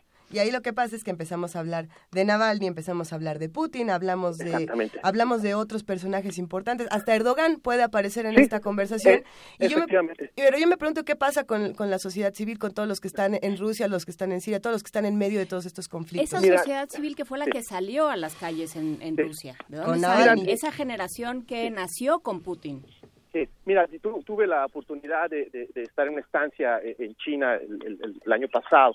Tuve muchos amigos rusos, hablaba con ellos sobre qué, estaba, qué pensaban, eh, eh, jóvenes, eh, investigadores de 27, 30 años. hay una crisis profunda. Otro elemento que tenemos que entender por todo el tema del bloqueo económico de hace dos años de la Unión Europea por el conflicto en, en Ucrania, hay un problema para que la comunidad de, de estas nuevas generaciones se pueda posicionar. Uh -huh. eh, tienen problemas de crédito, no tienen acceso a bienes de ese capitalismo tan anunciado por eh, Putin y su, eh, administ sus administradores. Y hay un descontento, hay una crisis económica, eh, el tema del petróleo, el tema del gas, eh, que también han caído en sus precios internacionales, el cerco que tiene Rusia en este contexto internacional afecta, por supuesto, a la población. Y no solamente es una cuestión política, porque eh, eh, eh si hubiera sido política, esas marchas hubieran salido desde hace muchos años, desde el 2002, eh, pero no fue así, sino que cuando hay un resentimiento de la parte económica de esta clase media emergente, es cuando se, se, se puede concatenar con los elementos de las crisis políticas. Entonces también hay que agregar otro elemento a la ensalada para poder tenerla completa. Pues sí, es, es una cosa compleja y además, eh, que, a ver, ¿a qué medios acudir? Porque si uno eh, atiende, aunque sean los más eh, liberales, por ejemplo, de los estadounidenses, Rusia lo hace todo mal y está a dos de envenenar a todos y cada uno de sus disidentes. Sí. mira, yo, creo que aquí hay una tarea de, de, los ciudadanos de tratar de generar una eh, eh, una estrategia de diversificación de, información, ¿no? Puedes, puedes leer diarios de, todo tipo, no hay ningún problema, cada quien tendrá sus preferencias, pero a su vez también tiene que uno tener la iniciativa de entrarle a estudiar un poco de historia, un poco de, coyuntura, un poco y hacer uno sus propias reflexiones y yo creo que eso es muy válido porque eh, hay mucha información sesgada, por supuesto, y eh, la propaganda, que es un instrumento eh, de, de, muchos países, pues sigue siendo parte fundamental de esas estrategias mediáticas. Pues sí, vamos, vamos a seguir discutiendo todo esto y a compartir noticias desde otro tipo de portales para ver eh, qué, qué, nos vamos encontrando y cómo vamos leyendo al mundo. Eh, Adolfo Laborde, ¿con qué nos quedamos? ¿Con qué reflexión final? ¿Qué no hemos atendido de estos conflictos? Mira, lo que no hemos entendido es que eh, a veces hay un sesgo y ese sesgo es debido a que desafortunadamente hay un vacío de, de especialistas que logren conectar con los medios de comunicación. También eh, eh, es un compromiso para los científicos sociales tratar de divulgar esa información, no quedarnos con los artículos académicos que son muy buenos, pero lo que yo creo que eh, donde viene el, el parteaguas de la labor de todo científico social es tratar de explicar los conflictos en su perfecta dimensión. Aunado a eso, pues hay que tener un poco más de iniciativa y uno va a detectar qué medios son los transparentes y qué medios son los que no. Muy bien. Muchísimas gracias, doctor Adolfo Laborde. Hablamos muy pronto. Gracias a ustedes, muy buen día. Venga, un gran abrazo, hasta luego. Hasta luego.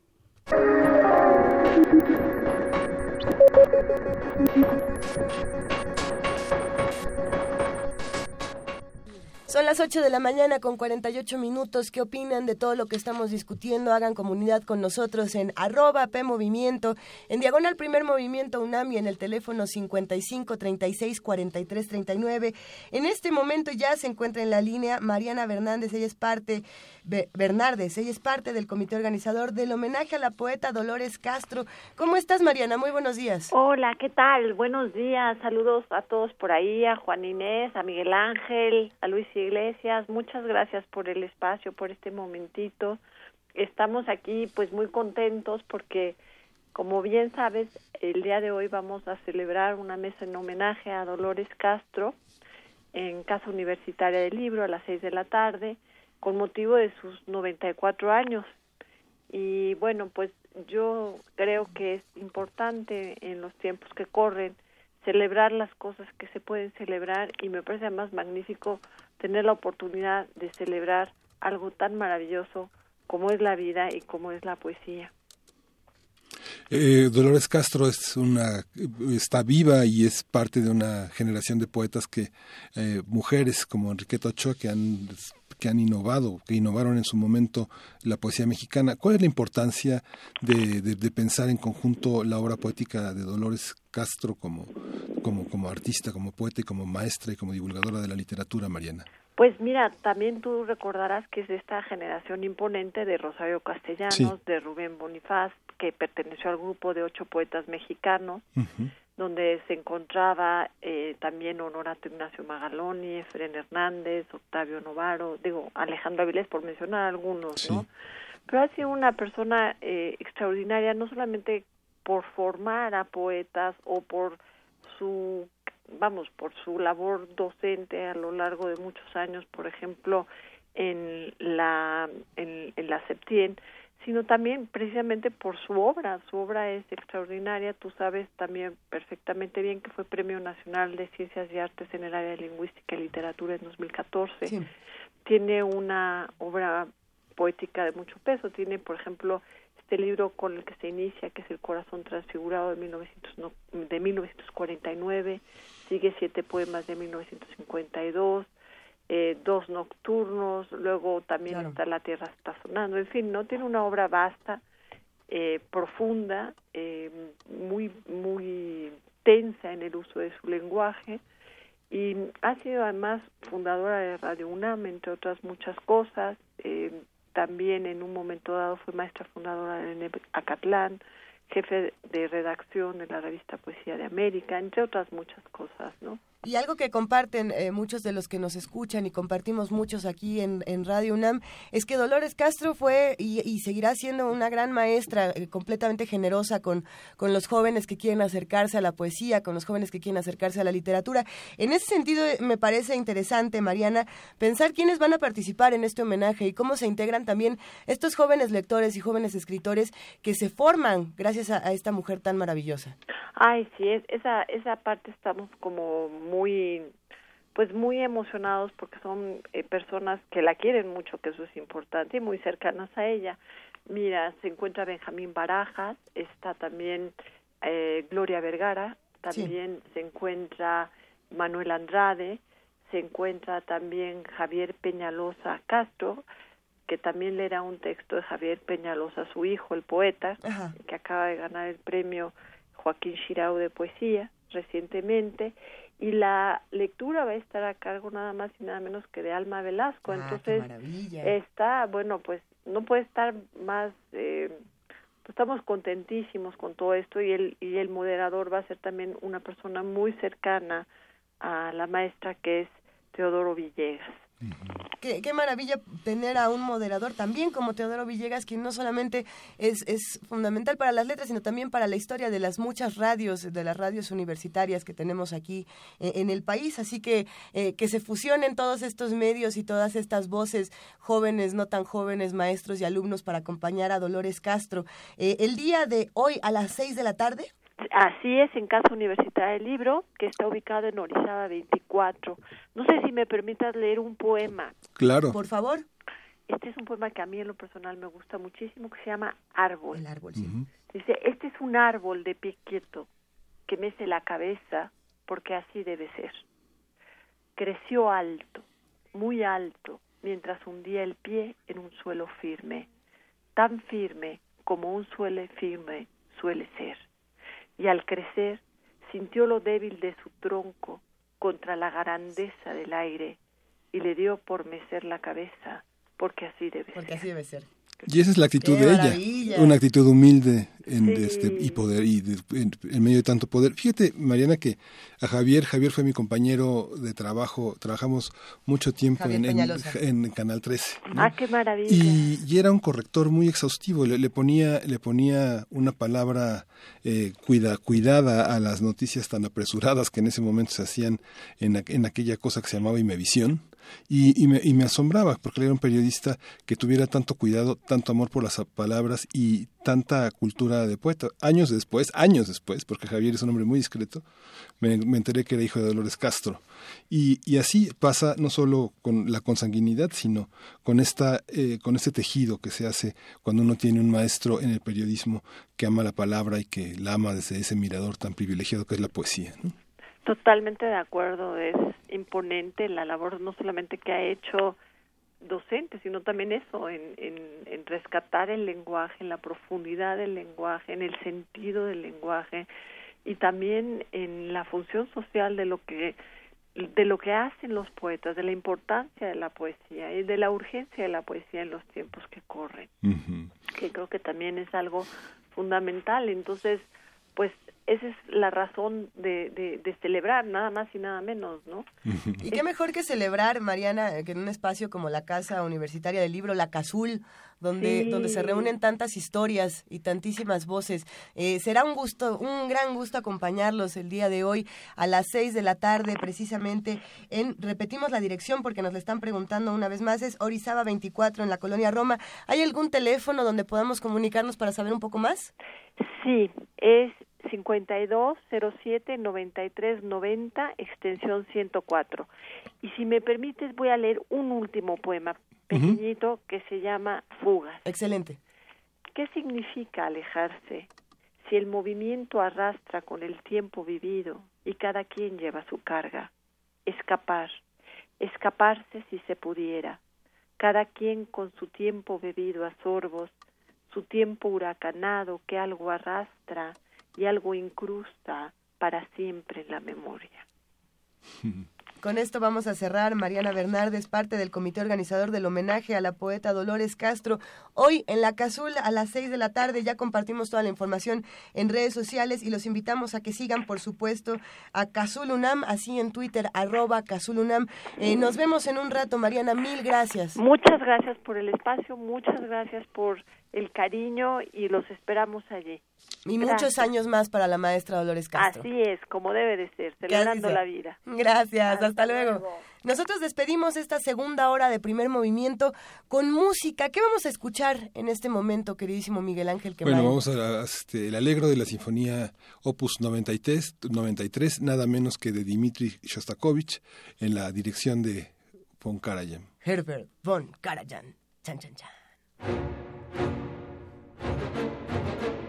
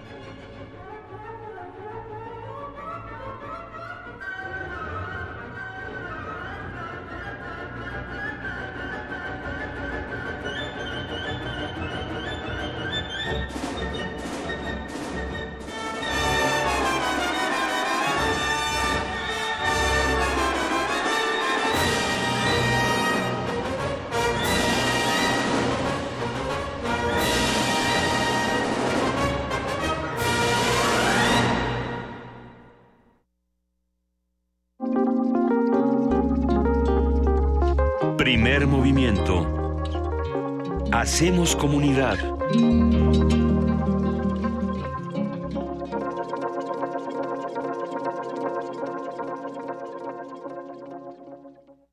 Corte informativo. La UNAM el rector de la UNAM, Enrique Grague, inauguró en el antiguo colegio de San Ildefonso la exposición en México de la fotógrafa Cándida Hofer, famosa por capturar lugares públicos sin la presencia humana. La muestra está compuesta por 38 fotografías, 25 de ellas en gran formato, de 15 edificios emblemáticos de Jalisco, Guanajuato, Puebla, Oaxaca y la Ciudad de México. Cuando a la fotografía y esa imagen tomada se le añade un sentimiento especial un momento único, algo que podemos percibir distinto, estamos hablando entonces de la fotografía artística. Van a ver una exposición de una artista fotográfica que es Cándida Heffer. Cándida tomó 15 edificios nacionales, edificios vacíos, edificios que cuando uno los contempla los ve uno distintos. Por eso los invito a que todos ustedes la visiten y la disfruten. Y sin más, dar las gracias a Cándida Heffer por habernos permitido ver a México de forma distinta a través de sus ojos y de su imaginación. Adrián Cordero Ibarra y Jorge Pérez Gavilán, egresados de la Facultad de Ingeniería de la UNAM, desarrollaron la tecnología y los materiales para reparar ductos que ya cumplieron su vida útil, sin necesidad de excavar, generar tráfico ni ocasionar el cierre de calles o comercios nacional. Durante el primer bimestre del año, los delitos sexuales en el país aumentaron 8.19% respecto del mismo periodo de 2016, al pasar de 4.624 a 4.395. La Asamblea Legislativa entregó a la Suprema Corte de Justicia de la Nación un informe del proceso de discusión y aprobación de la Constitución Política de la Ciudad de México. Esos documentos forman parte de la respuesta al emplazamiento que le hizo el máximo tribunal del país para que presentara sus argumentos frente a las impugnaciones a diversas disposiciones de ese texto legal. Trabajadores de la empresa automotriz Nissan mexicana, ubicada en Cuernavaca, Morelos, iniciaron una huelga. Los inconformes demandan un aumento salarial del 5.5%. Economía y finanzas. La inflación de energéticos de México registró la variación más alta entre los países que integran la Organización para la Cooperación y el Desarrollo Económicos, al ubicarse en 17% anual. Bank of America Merrill Lynch estimó que la inflación en México cerrará este año en 6%. Con esto se convierte en el grupo financiero con la expectativa más alta para este indicador. Internacional. En entrevista con Radio UNAM, el doctor Adalberto Santana, académico del Centro de Investigaciones sobre América Latina y el Caribe del UNAM, habló sobre la pretensión reelectora del presidente paraguayo Horacio Cartes. Entonces, el, el pueblo paraguayo y distintos sectores paraguayos, pues no quieren vivir de nueva cuenta esta serie de situaciones de inestabilidad y de afianzamiento del poder de un determinado dirigente político, como es el caso actualmente del presidente Cartes. Entonces, por eso es que encontramos una situación muy convulsa a la par de que Paraguay es de los países de Sudamérica más vulnerables por la situación económica y política que han padecido los sectores populares.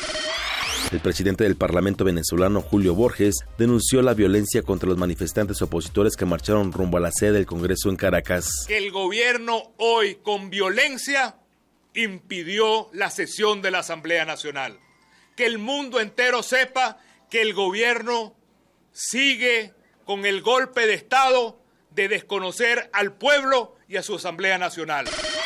El juicio que sostiene el Tribunal Electoral brasileño contra el presidente Michel Temer se aplazó para el viernes. Con esto, el mandatario ganó tiempo para preparar su defensa, pues el proceso podría terminar con su destitución. Habla Germán Benjamín, juez a cargo del caso.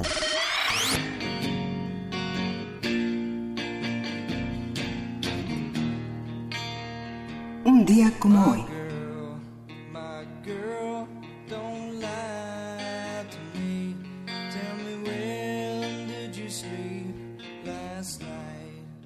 En 1994 se suicidó el músico estadounidense Kurt Cobain, líder y vocalista de la banda Nirvana. Su agrupación es considerada como una de las más representativas de la generación X.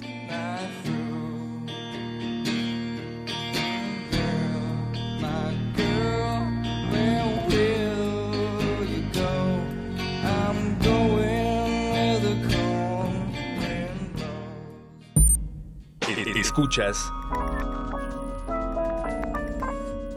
XEUN Radio UNAM.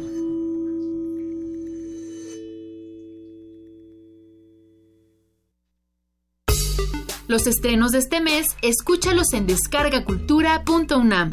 Te recomendamos Reencontrarte con tu primer amor y desear que el tiempo no hubiera pasado. Escucha La mujer que no de Jorge Ibarwengoitia. La llamaré Aurora. No, Aurora no. Estela mm, tampoco. La llamaré ella. Esto y más lo encuentras en www.descargacultura.unam.mx. Un gato hambriento contempla el mar. De pronto, el cielo le manda comida. Toca eso que cayó del cielo, se mueve. ¿Y tú? ¿Te has vuelto amigo de tu comida? Ven y conoce la historia de Afortunada, un relato de amor, lealtad y muchos títeres. Sábados de abril a las 13 horas en la sala Julián Carrillo de Radio UNAM. Ven y conoce nuevos amigos. Habla Andrés Manuel López Obrador, presidente nacional de Morena. Es claro que no todos somos iguales. Ahora con lo del gasolinazo, los legisladores de Morena fueron los únicos que no votaron por los aumentos en los precios de los energéticos. También está quedando de manifiesto que los de la mafia del poder no quieren dejar de robar, no tienen llenadera. Por eso tenemos que unirnos, sin distinción de partidos. Tenemos que buscar la unidad. Vamos a lograr entre todos el renacimiento de México. Morena, la esperanza de México. Como los pulpos, los escritores son más sabrosos en su tinta. Una producción del Instituto de Energías Renovables de la UNAM. Lunes y miércoles al mediodía por el 96.1 FM. Radio UNAM. Puedes tomar una historia, un personaje y convertirlo en película, pero ¿una idea? ¿Una forma de pensar? Radio UNAM te invita a disfrutar de su Cineclub Radio Cinema y el ciclo Nietzsche en el cine. Miércoles 5, el día en que Nietzsche lloró. Miércoles 19, El caballo de Turín. Miércoles 26, La soga. Todos los miércoles de abril a las 18 horas en la sala Julián Carrillo de Radio UNAM. Entrada libre.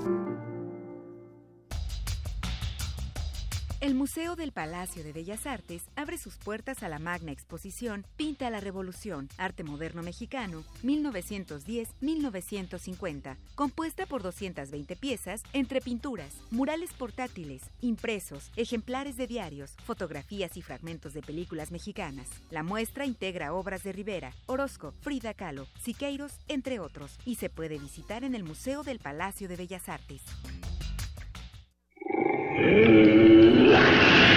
En la UNAM se escriben historias de éxito. En Fundación UNAM hacemos que estas historias sean posibles, ya que becamos anualmente a más de 68 mil universitarios. Súmate 5340-0904 o en www.funam.mx.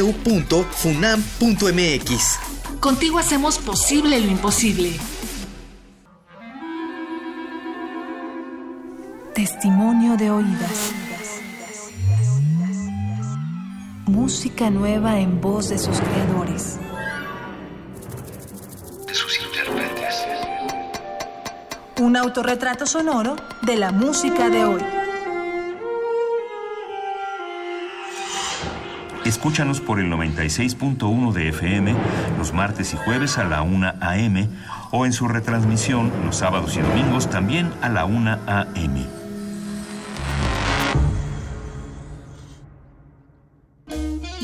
qué tan barrio eres? ¿Te persiguen las buenas costumbres? ¿Eres el maleducado de la casa? Sí, ven, aquí todos cabemos. El Festival Intersecciones trae para ti a la Orquesta Vulgar, folk sabroso de la calle, hecho por inadaptados. Viernes 7 de abril, 21 horas, Sala Julián Carrillo de Radio UNAM. Ven si te hallas. Si no, si eres hippie, chai, hipster, rocker, nihilista, vegano, fiestero, locochón, ven y goza la música. Como los pulpos, los escritores son más sabrosos en su tinta. Una producción del Instituto de Energías Renovables de la UNAM. Lunes y miércoles al mediodía por el 96.1 FM. Radio UNAM. Náhuatl, Mixteco, Maya, Celtal, Tzotzil, Zapoteco, Otomí. Las lenguas originarias de México reunidas en un espacio de interculturalidad. Calme Cali. Calme Cali. Acompáñanos a conocer las diferentes culturas indígenas de nuestro país en voz de sus hablantes. Todos los jueves a las 10 de la mañana. Retransmisión domingo 15.30 horas. Por el 96.1 de FM. Radio UNAM.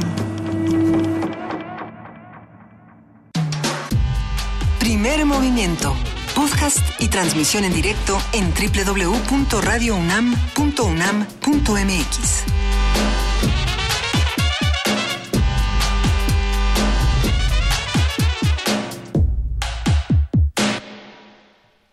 Regresamos a primer movimiento, son las 9.12 clavadas en este momento y Luisa tiene una, una nota muy importante sobre la, fiesta del libro en la universidad. Sí, es una nota importante porque cada año nos encanta celebrar desde Radio UNAM esta fiesta del libro y la rosa. Con más de 200 actividades, se va a realizar del 21 al 23 de abril la novena edición de la fiesta del libro y de la rosa.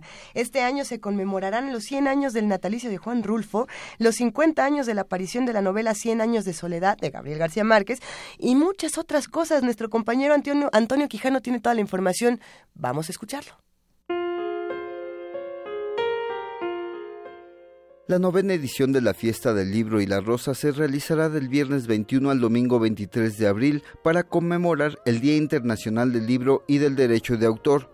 Este año, esta celebración de la palabra recordará los 100 años del natalicio del escritor mexicano Juan Rulfo y los 50 años de la aparición de la novela Cien años de soledad del colombiano Gabriel García Márquez. Es Jorge Volpi, coordinador de difusión cultural. Esa combinación de García Márquez y Rulfo no podía ser en este sentido más afortunada. Dos escritores de, que encarnan en alguna medida el esplendor absoluto de una época de la literatura latinoamericana, dos escritores con enormes vasos comunicantes, particularmente precisamente entre Cien años de soledad y la obra de Rulfo, que en generaciones sucesivas alcanzan precisamente esa época dorada, ese siglo de oro que representó la literatura latinoamericana y que tanto conviene recordar también en estas épocas oscuras que nos toca vivir, en las cuales la literatura ha sido precisamente una marca clara de la identidad latinoamericana y de la fuerza con la que la lengua española es capaz de no solamente resistir cualquier embate ajeno,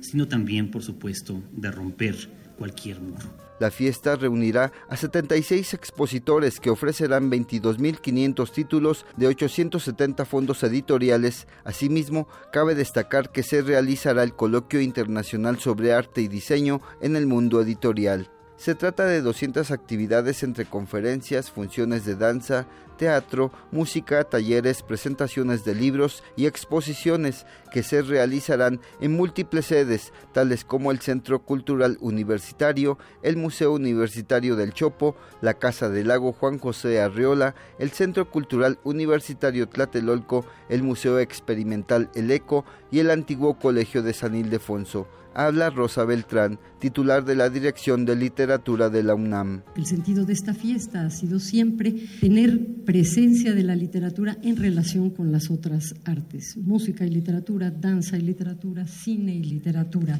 Y la presencia, por supuesto, de las editoriales, 60 presentaciones de casas editoriales no son poca cosa. Eh, se celebra también el aniversario de Che Guevara, los 50 años, y de esto hablará Paco Ignacio Taibo II, un especialista, como ustedes saben, sobre su obra. La fiesta del libro y la rosa también conmemorará al periodista y escritor Sergio González Rodríguez, quien murió el lunes pasado a consecuencia de un infarto. Las actividades en el Centro Cultural Universitario se realizarán en el estacionamiento 3 del viernes 21 al domingo 23 de abril con un horario de 10 a 20 horas. Para Radio UNAM, Antonio Quijano.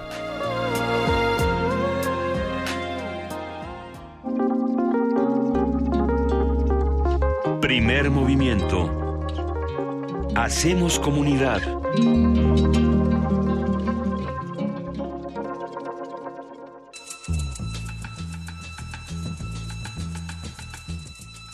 Es hora de poesía necesaria.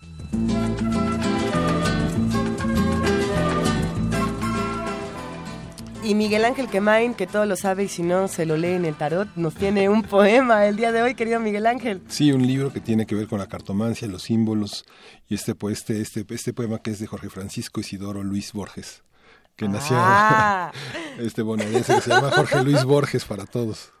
Digo, Bueno. porque hay presidentes a los que se les olvida, ¿eh? Pero sí, bueno. sí, sí. Nada más por decirlo. Lento, se llama el alquimista, que es el equivalente a la carta del mago en el, en el, en el tarot. Lento en el alba, un joven que ha gastado la larga reflexión y las avaras, vigilias, considera ensimismado los insomnes braceros y alquitaras. Sabe que el oro, ese proteo, acecha, bajo cualquier azar, como el destino. Sabe que está en el polvo del camino, en el arco, en el brazo y en la flecha. En su oscura visión de un ser secreto que se oculta en el astro y en el lodo. Late aquel otro sueño de que todo es agua que vio tales de Mileto. Otra visión habrá, la de un eterno Dios cuya ubicua faz es cada cosa, que explicará el geométrico Espinosa en un libro más, más arduo que el Averno. En los vastos confines orientales, del azul palidecen los planetas. El alquimista piensa en las secretas leyes que unen planetas y metales. Y mientras cree tocar enardecido el oro aquel que matará la muerte, Dios, que sabe de alquimia, lo convierte en polvo, en nadie, en nada y en olvido.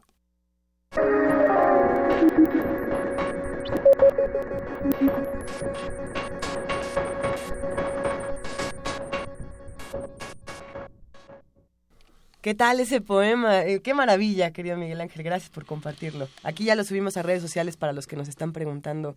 ¿Y el alquimista qué? Bueno, pues pues Borges, siempre regresar a Borges y siempre regresar a estas joyas que nosotros tenemos de poesía, de sonidos, de experimentación. Eh, es por eso que el día de hoy también queremos compartir con todos los que nos escuchan y hacen comunidad con nosotros estas joyas de la fonoteca eh, que precisamente se reúnen para celebrar los 80 años de Radio UNAM. Así que bueno, mandamos un abrazo a todos los amigos de la fonoteca que nos han ayudado a reconocer cómo se crea Radio UNAM, cómo se crea la radio de la universidad y dentro de todo eso muchos programas como puede ser Panorama del Jazz que para, por lo menos para mí y yo creo que para muchísimas personas que nos escuchan eh, representa nuestra educación sonora y sentimental de muchísimas maneras. Vamos a escucharlo. Fonoteca, Radio UNAM. Hola, buenos días. Ahora les cuento que en el año de 1961, un día, alguien olvidó dejar un programa de media hora, así que había necesidad de ajustar la programación. Juan López Moctezuma era el responsable de la continuidad y el locutor de turno de la cabina. Se puso de acuerdo con el operador para que pusiera un disco que él llevaba en ese momento. Era de uno de sus músicos favoritos, Louis Armstrong. Empezó a hacer comentarios sobre el artista de una manera muy libre y platicada y por supuesto cubrió el espacio de media hora sin ningún problema. A partir del día siguiente, se recibieron llamadas del auditorio felicitando a la emisora por el nuevo programa sobre jazz. A partir de ese momento, el programa empezó a transmitirse todos los jueves a las 19.30 horas a cargo de Juan López Moctezuma, un gran conocedor del género. De esta manera salió al aire el programa más antiguo de Radio UNAM, que tiene a la fecha 56 años al aire.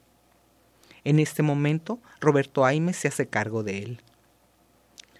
Ese audio, por supuesto que no lo tenemos, fue una grabación en vivo y no había una cinta para grabarlo.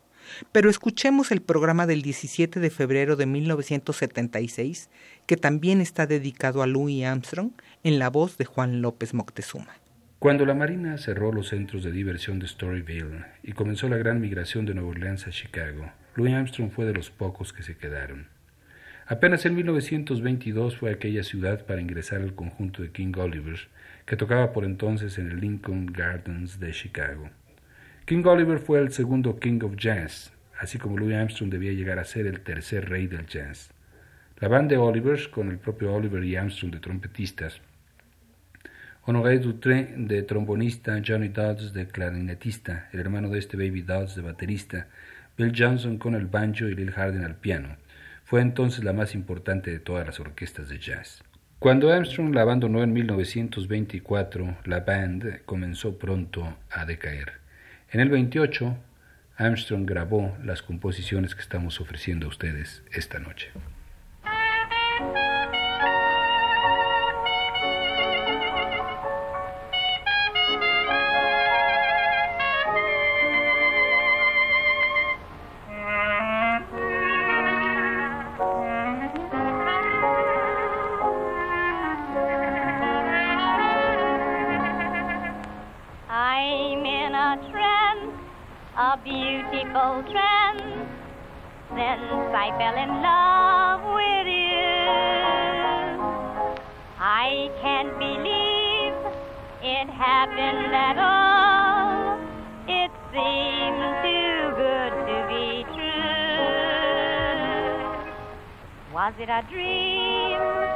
Was it a dream?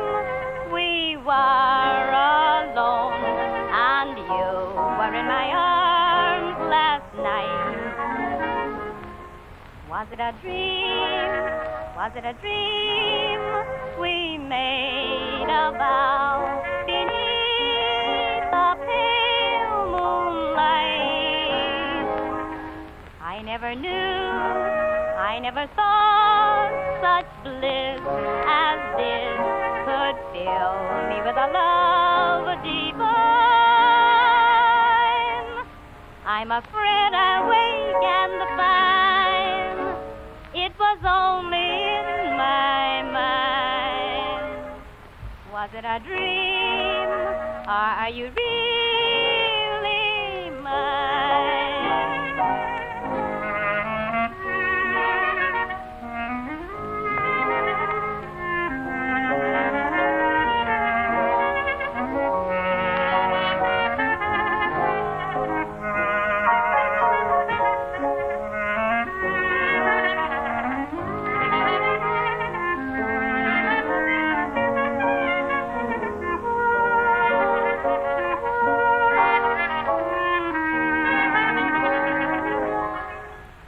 never knew, I never thought such bliss as this could fill me with a love divine. I'm afraid I'll wake and find it was only in my mind. Was it a dream? Or are you real?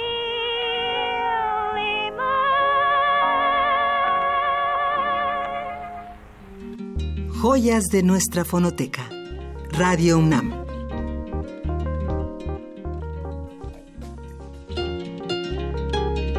Primer movimiento.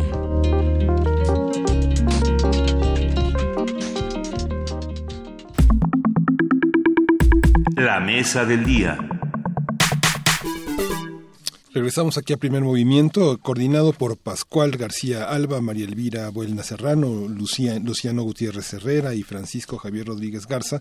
El libro Análisis y controversia sobre las actuales reformas estructurales reúne a diferentes colaboradores que analizan algunas de las reformas estructurales aprobadas durante la primera mitad del gobierno de Enrique Peña Nieto. A partir de una perspectiva académica y profesional, esta obra presenta distintas opiniones sobre las limitaciones y los alcances que podrían tener estas reformas, las cuales han estado en marcadas por la polémica, la pérdida de credibilidad y la tensión política y social. Nos acompañan María Elvira Buelna Serrano, doctora en Historia de México por la UNAM, y Francisco Javier Rodríguez Garza, doctora en Historia por el Colegio de México y profesor investigador del Departamento de Economía de la UAM. Buenos días, gracias por estar con nosotros. Eh, forman parte de un libro voluminoso, como señalaba nuestra jefa de información, Juan Inés, de esa, esta mañana, y reúne puntos de vista equidistantes, complementarios, opuestos, el mundo académico en el corazón de la política. Cuéntenos cómo está ese libro, doctor.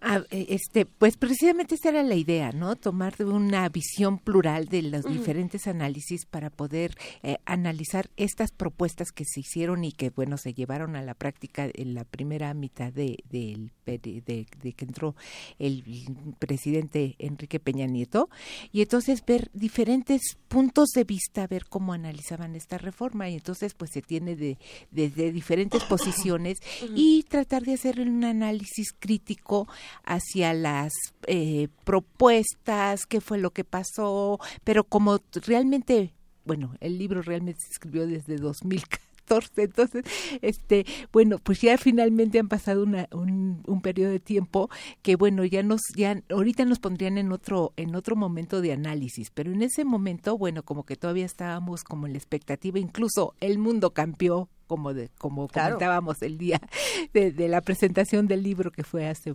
este relativamente poco este hace unos tres semanas aproximadamente o un mes y y bueno este ya estamos en otras condiciones no pero bueno pues e, esa era más que nada la idea tratar de, ver los alcances que podía tener las limitaciones que desde luego tienen y cuáles eran las perspectivas hacia adelante. El mundo cambió y sin embargo cuando despertamos las reformas seguían ahí y, no sabemos eh, qué tanto bien, qué tanto mal, en dónde estamos parados, cómo están paradas estas reformas. Eh, si, si tuviéramos que analizarlo desde ahora, a unos años hacia atrás, ¿qué nos encontramos? ¿Sirven o no sirven? ¿Nacieron muertas? ¿Nacieron muy vivas? ¿Qué ha pasado? ¿Cómo, cómo le entramos a este tema?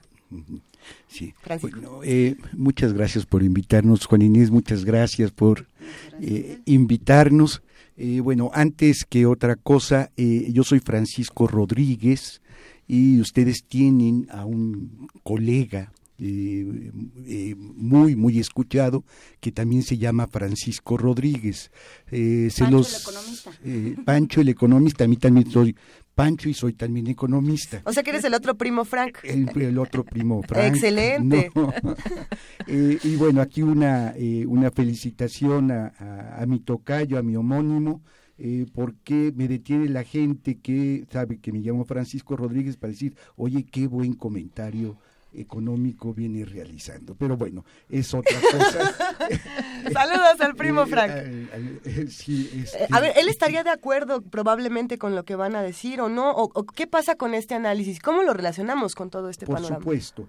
Bueno, miren, el libro, eh, el libro tiene como propósito abrir una discusión alrededor de un de una aspiración que tenemos. Nosotros queremos un país, decir, que eh, con bienestar social. Queremos un país de ciudadanos, queremos un país en donde la democracia sea eh, de carne y hueso, una democracia real, eh, y para eso tenemos que cambiarnos o tenemos que pensar, digamos, cómo, cómo enfrentar o cómo alcanzar, digamos, ese ideal.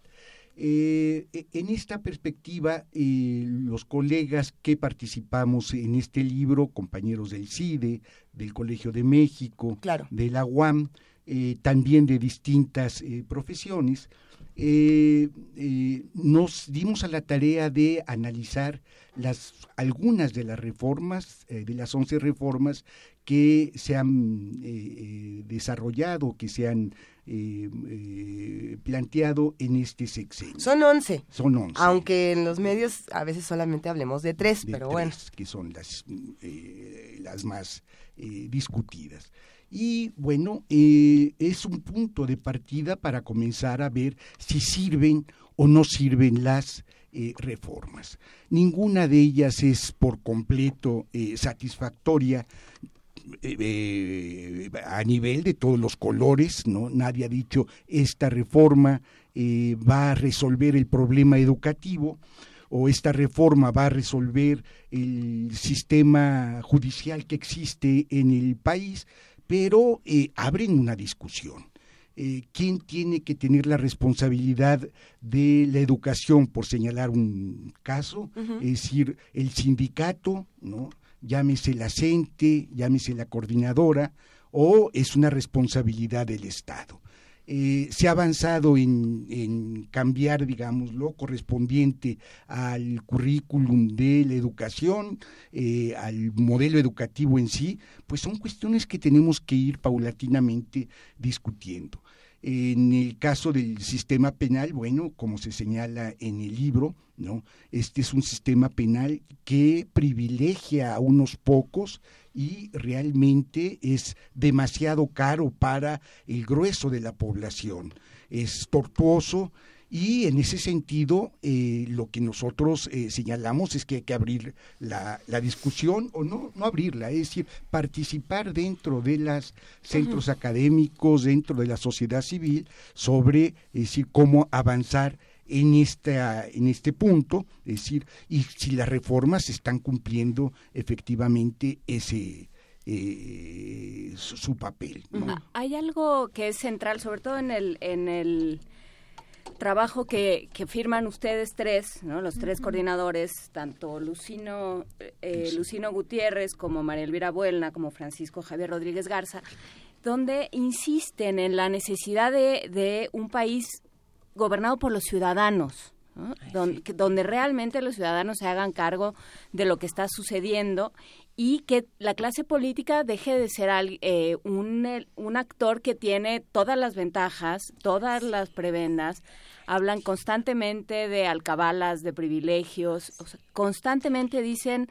Eh, está muy bien, ten, tenemos voluntad de cambio, empiezan el ensayo diciendo hay una voluntad de cambio, pero no así. ¿no? Y hay una, un párrafo que me parece interesante como para eh, para abonar esta discusión, que dice las reformas se proponen alcanzar un país en paz, pero es imposible lograrlo sin una conciencia ciudadana que abogue por la igualdad de oportunidades, en donde, en donde, la elección personal sea la que defina, de acuerdo con capacidades y preferencias, la ubicación individual en los quehaceres que demanda la sociedad. Uh -huh. y, y, se supone que para allá iban las reformas. Este, ¿Qué pasó, María Elvira? Efectivamente. Bueno, yo no estoy tan de acuerdo que para allá iban las reformas, ¿no? Porque ah, bueno, realmente... Dice. O eso sí, decían. Bueno, dice. o sea, lo que pasa es que las reformas en sí, este, bueno, se pueden plantear estas cuestiones que, que realmente tenemos que construir y que se tienen que construir que no se pueden hacer por decreto, ¿no?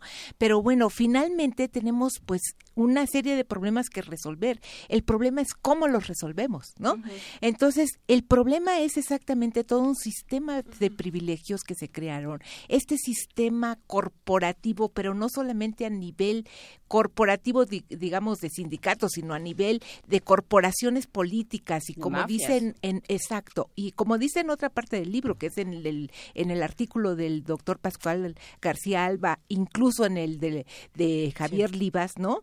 O sea, este paso del unipartidismo a una partidocracia, pues realmente ha sido muy complicado porque finalmente no abonamos en la democracia, sino finalmente en sostener una serie de privilegios este, políticos, de, de una burocracia que se conformó después de la Revolución Mexicana y que finalmente se fue consolidando como burocracia política y que esa es pues que, que, tiene una serie de privilegios, fue generando una serie de privilegios. Y aparte se crearon todo este otro sistema corporativa en, en pues en los sindicatos o en el comercio informal o en el clientelismo finalmente. Y entonces bueno finalmente tenemos pues tantos problemas que resolver. Y bueno, el problema aquí desde mi punto de vista es cómo le hacemos. Porque si ustedes se fijan, muchas de las reformas están eh, planteadas a partir del Plan Nacional de Desarrollo que se que se propuso desde 2013, pues, y entonces están enfocados mucho a eso, pero también ahí plantean un cómo construir un partido democrático, cómo hacer un estado de derecho. El problema es, también es ese. Y el problema también viene educativo y demás, porque si no contamos con los elementos y bueno, también me gustaría mucho que vieran las conclusiones del último artículo de, de José Luis Estrada, que es eso, ¿no? O sea, finalmente todo se intercala. Y entonces, eh, por ejemplo, ahora sí que este un ejemplo que tenemos y que nosotros como universitarios pues lo vemos, ¿no? Finalmente nos hace falta que nuestros alumnos de derecho también se formen en esta perspectiva, ¿no? De que finalmente no estás en todas, o sea, de no estar dentro de todas estas estructuras tan complicadas que finalmente también crean privilegios, ¿no? Sino cómo buscar la verdad, la justicia y cómo funcionen mejor las cosas para, para que podamos construir esta ciudadanía que podamos exigir nuestros derechos y tener un Estado de Derecho general, pues. Entonces, pues sí, es realmente, o sea, como que todo se va entrelazando. O sea, yo una de las cosas que sí reconozco es la valentía para plantear estas 11 reformas que finalmente iban a crear muchísimos a ver, a ver, justo eh, intereses creados, ¿no? Iban a afectar Sí. muchos intereses creados. Justo aquí nos escriben y nos dicen, ah, caray, ¿a poco son 11? ¿Cuáles son? Y, a- y ninguna funciona. Esa más o menos es lo que dice. es- sí, ¿Cuáles son las 11 y por qué ninguna funciona? Esto es lo que nos escriben. Bueno, Francisco. eh, eh, vamos a, está la reforma fiscal, Ajá. ¿no? Eh, está la reforma política, la reforma del sistema judicial, la reforma educativa, eh, la reforma La energética. energética, La energética. eh, tenemos nosotros la reforma a las telecomunicaciones, eh, eh, tenemos la eh, reforma, eh, ya dije, al sistema jurídico, ¿sí? Sí, la- al sistema la- jurídico, la judicial. eh, eh, la judicial, la reforma. Entonces son de las que eh, me Sí. vienen a la mente. ¿no? Eh, bueno, estas reformas son eh, planteadas en los primeros dos años del actual eh, gobierno, ¿no? Y son el punto, digamos, de discusión dentro de la clase política, pero no solamente dentro de ella, ¿no? Es también eh, motivo de discusión en los centros académicos y en la sociedad en su conjunto. Eh, la cuestión es eh, cómo las podemos nosotros observar o bajo qué enfoque podemos darle. Leíamos recientemente el artículo de Jorge Volpi del viernes Sí. pasado, en donde decía, bueno, México es el país de la impunidad es el país de la enorme desigualdad social, es el país de la corrupción, es el país de la violencia, eh, y todo eso es cierto. Dice, pero voy a abordar en mi artículo lo correspondiente al fenómeno Trump. Y eh, decía, bueno, eh, lo que nosotros consideramos es que el fenómeno Trump debe ser enfrentado, ¿no? Bajo estos flagelos, ¿no? ¿Qué hacen de nuestro Estado un Estado eh, débil? ¿no? ¿Qué hacen de nuestro Estado un Estado eh, de, privilegios, de participar en donde eh, eh, eh, aparecen ¿no? las eh, instituciones informales, como la corrupción, como el, la impunidad? Y en ese sentido, yo creo que la, la, la, la debilidad con la que enfrentamos nosotros los fenómenos externos eh, tiene que cambiar de manera tal de que podamos nosotros salir al exterior, insisto, con un país con una mejor distribución del ingreso, con mayor bienestar social, eh, un país en donde eh, no prive la corrupción, haya transparencia y en donde haya un Estado de Derecho.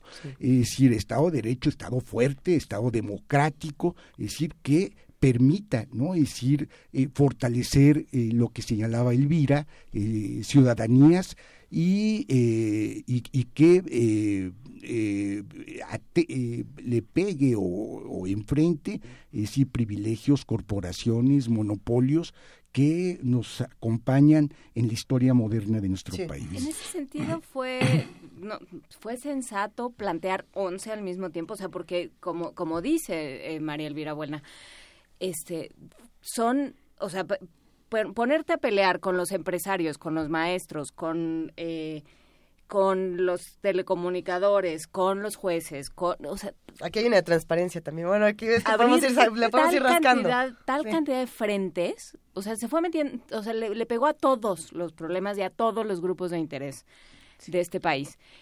Entonces, eso tiene una lógica sexenal, por supuesto, ¿no? O sea, eso obedece a una lógica electorera sexenal de reinventar el país cada seis años.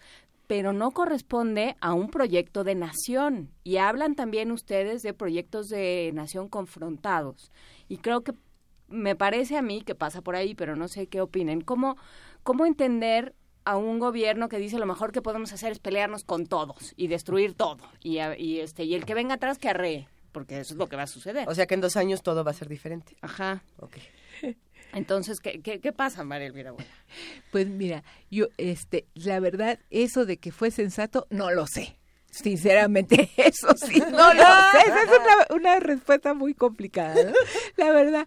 Este, pero bueno, la verdad es que sí había muchas cosas que cambiar y yo lo que sí, lo que sí sé es que nosotros habíamos visto cómo, pues, había habido eh, intentos de hacer, por ejemplo, una reforma fiscal, intentos de hacer una reforma energética, intentos de hacer una reforma educativa y como que siempre se fueron como tapando hoyos, ¿no? Pero entonces uno también dice, bueno, el problema después es como a veces estamos en las calles, ¿no? De que, ah, dicen, ah, aquí vamos a cambiar el pavimento porque va a entrar la luz y no sé qué. Y al rato llegaban los de teléfono y también te cambiaban el pavimento y volvían a levantar y a tirar. Bueno, que no pueden pensar que había que hacer todo junto y meter la luz, el agua, el no sé cuánto y ya después este volver a poner el pavimento, no que se gasta tres veces en quitar y poner el pavimento para cada una de las cosas, ¿no? Entonces, bueno, si eran cosas, claro, eh, o sea, no sé, yo yo no quisiera estar en este tomando esas decisiones, ¿no? Sinceramente, pero No, es que sí queremos. complicado. O sea, Sí, como ciudadanos pero sí sinceramente sí queremos como ciudadanos, pero ¿cómo vamos a avanzar como ciudadanos cuando tenemos unas estructuras de esta naturaleza? O sea, ¿cómo? O sea, ese sería nuestra nuestra reto y nosotros cómo vamos a formar esos ciudadanos para que realmente podamos este eh, participar democráticamente sin una partidocracia desde mi punto de vista. Sí, yo quiero preguntarles, eh, hay una parte, ¿qué, ¿qué tan flexibles son las instituciones y las leyes para permitir desde un gobierno que representa a un partido la- la- el planteamiento de reformas estructurales? Pienso estas reformas estructurales, ¿cómo las hubiera planteado el PAN o cómo las hubiera planteado Morena? Eh, el, gobierno mexicano se nutre, los legisladores, de, legisla- de, académicos. ¿A qué académicos se invita? ¿A los más afiliados a las posibilidades de reforma acordes al planteamiento político de estas reformas? ¿Quiénes se quedan como críticos de las reformas en las que no participan como asesores? Sí, bueno, eh, yo creo que atrás de las reformas sin duda hay eh, eh, materia gris, ¿no? Es decir, que participa más allá del partido, del partido de Estado, de los partidos que participa, digamos, en estas preocupaciones. Eh, yo creo que en el caso, por ejemplo, de Morena, que hoy señala como punto nodal la cuestión de la corrupción, a raíz de ello están eh, aglutinándose una serie de, eh, de movimientos, de sectores, de figuras eh, sociales. Eh, yo no creo que eh, el sistema o el sistema anticorrupción que recientemente se ponga, se pone en, en marcha, es decir, se pueda negar, ¿no? Es decir, la corrupción es un elemento, es una eh, un, un flagelo, iba a decir una cultura, bueno, es un No, flagelo, pero no, pero no, pero no. es un flagelo existente, digamos, en nuestro país y que se da justo en una serie de eh, de instancias, de lugares en los cuales se hace necesario también eh, renovar instituciones o eliminar las instituciones informales para poderla eh, combatir. Es decir, tenemos la, eh, la idea del sistema judicial. Es decir, ¿cómo vamos a hacerle caso con el eh, juez Porqui? ¿no? Es decir, ahí tenemos una institución informal en donde vemos que eh, el dinero algo tiene que ver para que la ley no se cumpla ante un delito. Eh, tenemos el problema, digamos, de la necesidad de fondos para promover la infraestructura eh, de salud, la infraestructura educativa, y sin embargo la gente que tiene más recursos en este país evade recursos tal y como lo señalaba el, el, el, el- el- el exdirector del sistema de administración tributaria. Es decir, ¿cómo es posible que la firma que tiene eh, el monopolio, digamos, de, eh, de los chiles en México, tenga su eh, domicilio en Irlanda, por señalar alguna cuestión en donde no se conoce el chile, ¿no? Entonces, así te estamos nosotros eh, sirviendo como en las distintas o en distintos espacios, es decir, se hace necesario, es decir, pensar en una reforma, pensar en una suerte de- de transparencia y, y- trabajarlo y, y- y discutirlo en el eh, en, en, en todas las dimensiones eh, sociales. Y creo que eh, hay una sería bueno tener una reflexión final porque porque como abogado del diablo uno puede decir, eh, pues bueno, sí, es muy fácil hablar a toro pasado desde el cubículo y decir todo lo hicieron mal, ¿no? A ver, como, como decías tú, María, no, yo no quiero ser quien firme el papelito, ¿no? Pero... Bueno, pero ese es? papelito yo creo que nadie, pero... No, bueno, ese, ese en particular que, que hicieron, no, no, no alguien sé. sí, se, y se sintieron muy bien y muy contentos y ahora quieren seguirlo, quién sabe cómo, quieren seguirlo defendiendo, pero... Pero ¿qué nos toca a las universidades? Ah, Tú apuntabas algo muy interesante, eh, María Elvira, que es formemos a los, o sea, y sobre todo desde pensando en, universidades públicas como la UAM, como la UNAM y como todas las, las estatales.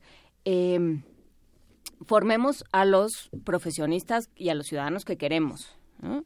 Pero, ¿qué más nos toca? O sea, realmente cómo involucrarnos para que no sea, porque este es un muy buen análisis, pero es un análisis a posteriori. Entonces, pues, eh, es interesante para quienes lo leamos, que no vamos a ser quienes hagamos la próxima reforma, ¿no? no yo no por lo menos, pero sí es interesante, pero, eh, pero se queda en un análisis a posteriori. ¿Qué hacemos antes? Ay, difícil. A ver, cualquiera de los ¿Qué- dos y ya nos qué- vamos. ¿Qué hacemos antes? Pues mira, eh, ¿qué, qué hacemos antes? O sea, yo, yo considero que sí se pueden hacer propuestas. Desde luego que estos proyectos no es de una persona ni de un nada más, este, pues un grupito ni nada. O sea, realmente sí es un es un- una propuesta que, que, que tiene pues muchísimos estudios. O sea, como se puede ver en el Plan Nacional de Desarrollo. O sea, de hecho, a mí me sorprendió que, que, que tuviera cifras tan buenas, ¿no? O sea, en, el, en el Plan Nacional de Desarrollo. Sobre todo que, bueno, como a mí me interesa mucho lo del sistema judicial, realmente. Entonces, Ah, luego bueno, te vamos a mí- invitar para que nos expliques porque mí nadie entiende nada. muy importante, ¿no? Entonces, este, y bueno, como todo estaba enfocado hacia la productividad, o sea, ¿qué es lo que necesitamos ser más productivos? Para ser más productivos, ¿qué necesitamos? Pues una reforma educativa, porque se había apostado Sí. pues a los profesores y no sé qué. Entonces, bueno, ¿qué es lo que podemos proponer? Desde mi punto de vista, yo por lo menos, lo que sí puedo hacer, porque evidentemente yo no puedo participar en estas cosas, porque, bueno, ni tengo los contactos ni, ni, ni nada, pues, entonces ni nada, nada, Ni nada. la vocación. Ni nada, ni la vocación, ni nada, es tratar de comprometerme yo con mis alumnos y tratar de formarlos en este sentido de unos ciudadanos que que cuestionan, que piensan, que toman sus decisiones y que pueden tomarlas para el lado que quieran, ¿no? Pero que entonces que participen para, para, para poder expresar lo que ellos consideran más conveniente. Y como siempre les digo, mira, ustedes pueden pensar lo que quieran, pero el chiste es que analicen, analicen los datos y a ver cuáles son las conclusiones que salen. Que las analicen con, bueno, finalmente todos tenemos prejuicios, pues. Entonces, finalmente funcionan los prejuicios. Bueno, eso no me importa, pero el chiste es que puedan analizar los datos que tienen. Tenemos eh, muchísimas preguntas, mucho más que decir, pero todo eso eh, lo vamos a compartir en el libro Análisis y controversias sobre las actuales reformas estructurales. Eh, no- nos hemos quedado ya sin tiempo para seguir discutiendo y estaba bastante sabroso. Acérquense a este gran libro de la UAM. Muchísimas gracias por acompañarnos. ¿Dónde lo encontramos? ¿Cuándo? ¿Cómo le hacemos? Cuéntanos un poco más, Francisco, ya para cerrar. Sí, bueno, el, el libro se, se consigue en las librerías de Educal. Ahí está. Y la UAM. Excelente. Pues qué, qué gustazo, de verdad es un placer que nos hayan acompañado esta mañana Francisco Rodríguez y María Elvira Buelna. Eh, ¿Algo más que querían agregar? ¿Alguna cosita? ¿Tenían algo entre sus manos ya para cerrar esta conversación que los veo que están haciendo? Bueno, ahí, eh, eh, quisiéramos aprovechar este espacio para invitarlos mañana a la Galería Metropolitana, en donde vamos a festejar el centenario de Leonora Carrington. Para que vea que se le hace a todo en este Excelente. lugar. Venga, compartiremos la información en redes sociales, si Muchas les parece gracias. bien. Y, y todos vamos a seguir hablando de estas reformas estructurales para que hagamos el conocimiento entre todos como nos toca. Un verdadero Les placer. agradecemos mucho eh, estar aquí con, su, con ustedes y con los radioescuchas de Radio UNAM. Muchas gracias. Primer movimiento.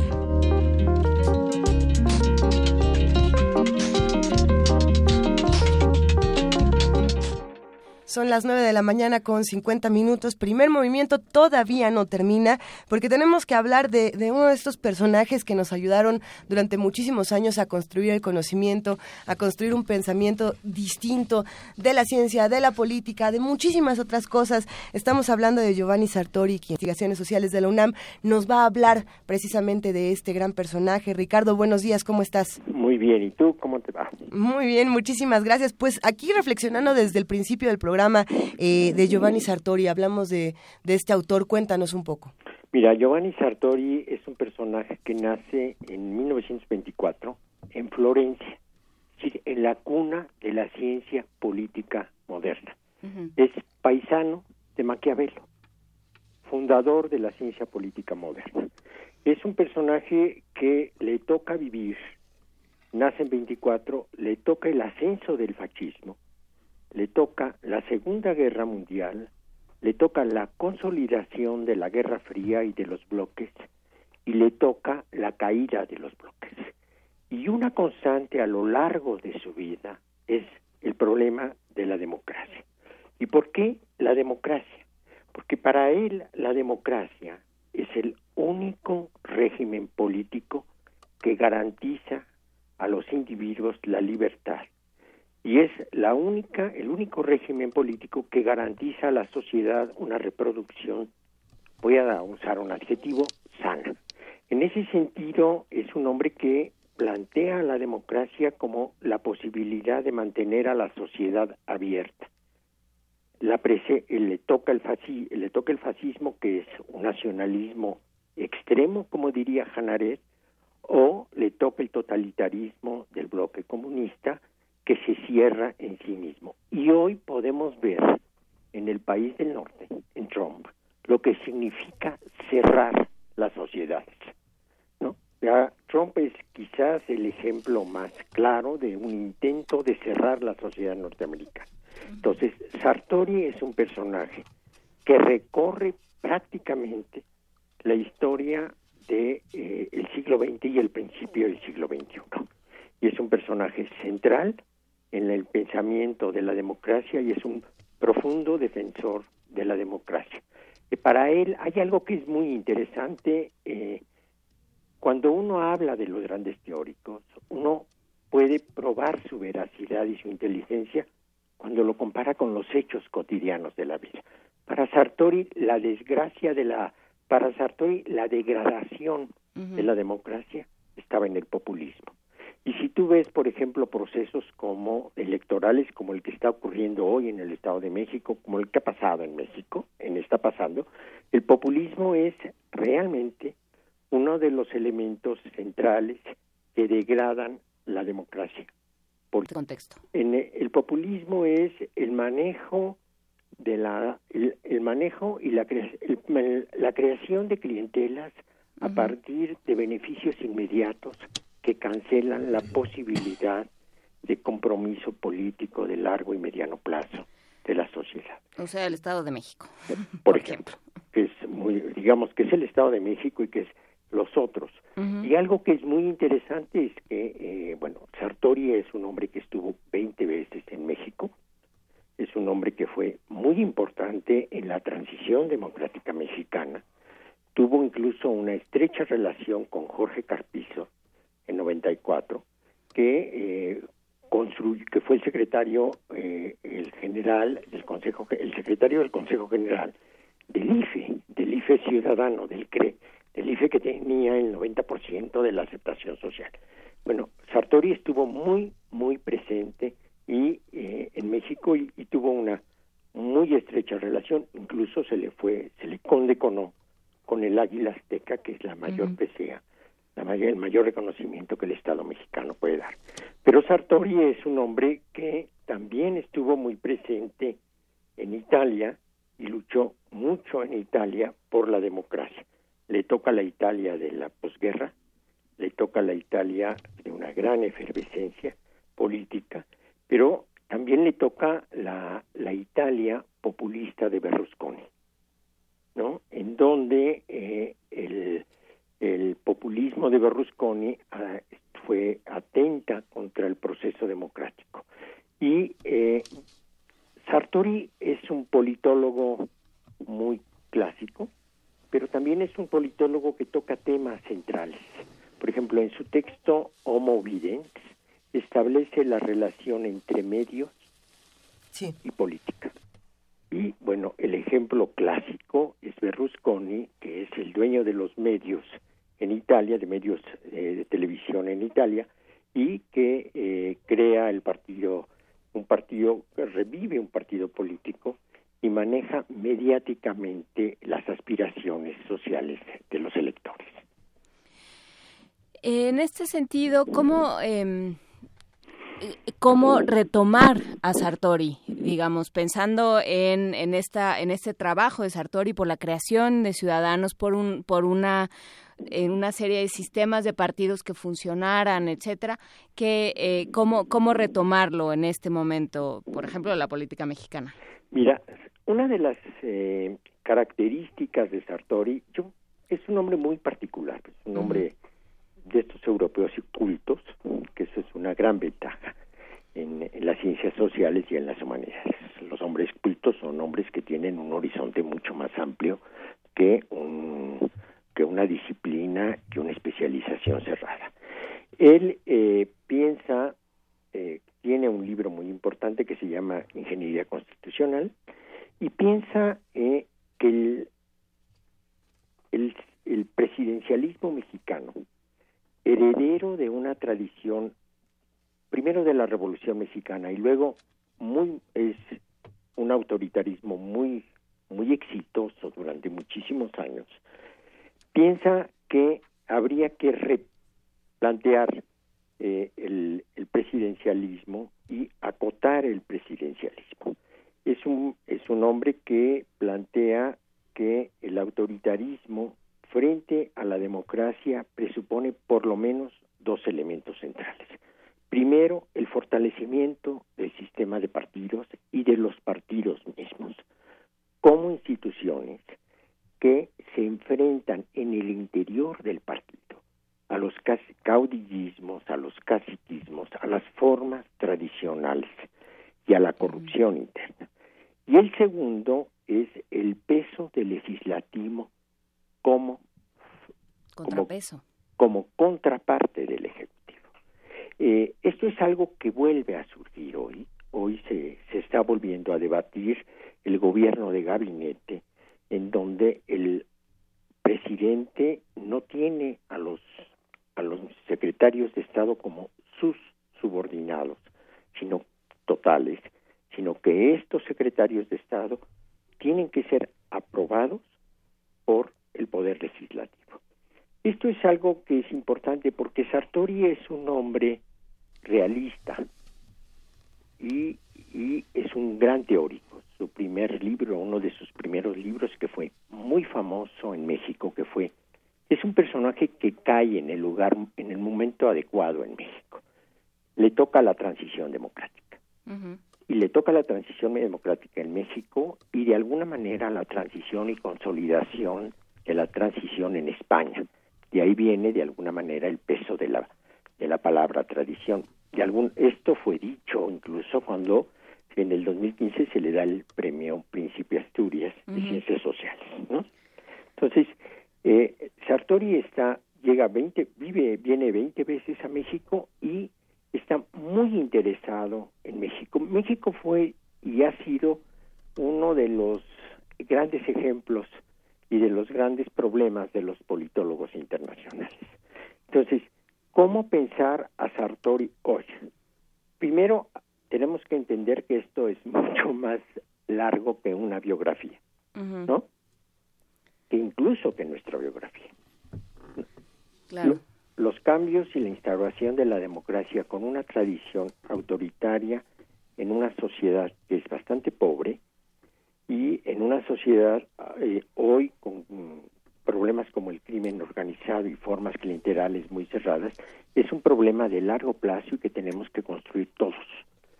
Pero este Sartori nos plantea el ir y venir a la de la teoría a las posibilidades de la instrumentación real, cotidiana. Es enemigo del pragmatismo, absolutamente enemigo del pragmatismo, porque el pragmatismo contemporáneo lo que sí ha mostrado es como la semilla del cinismo. Con esta frase nos vamos a despedir, doctor Ricardo Poza, sociólogo e investigador del Instituto de Investigaciones eh, Sociales de la UNAM.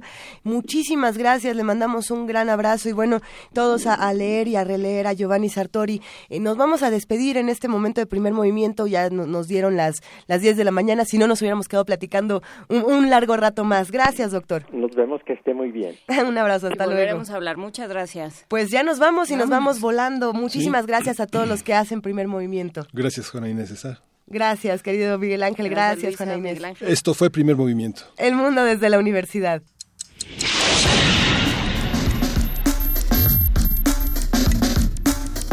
Radio UNAM presentó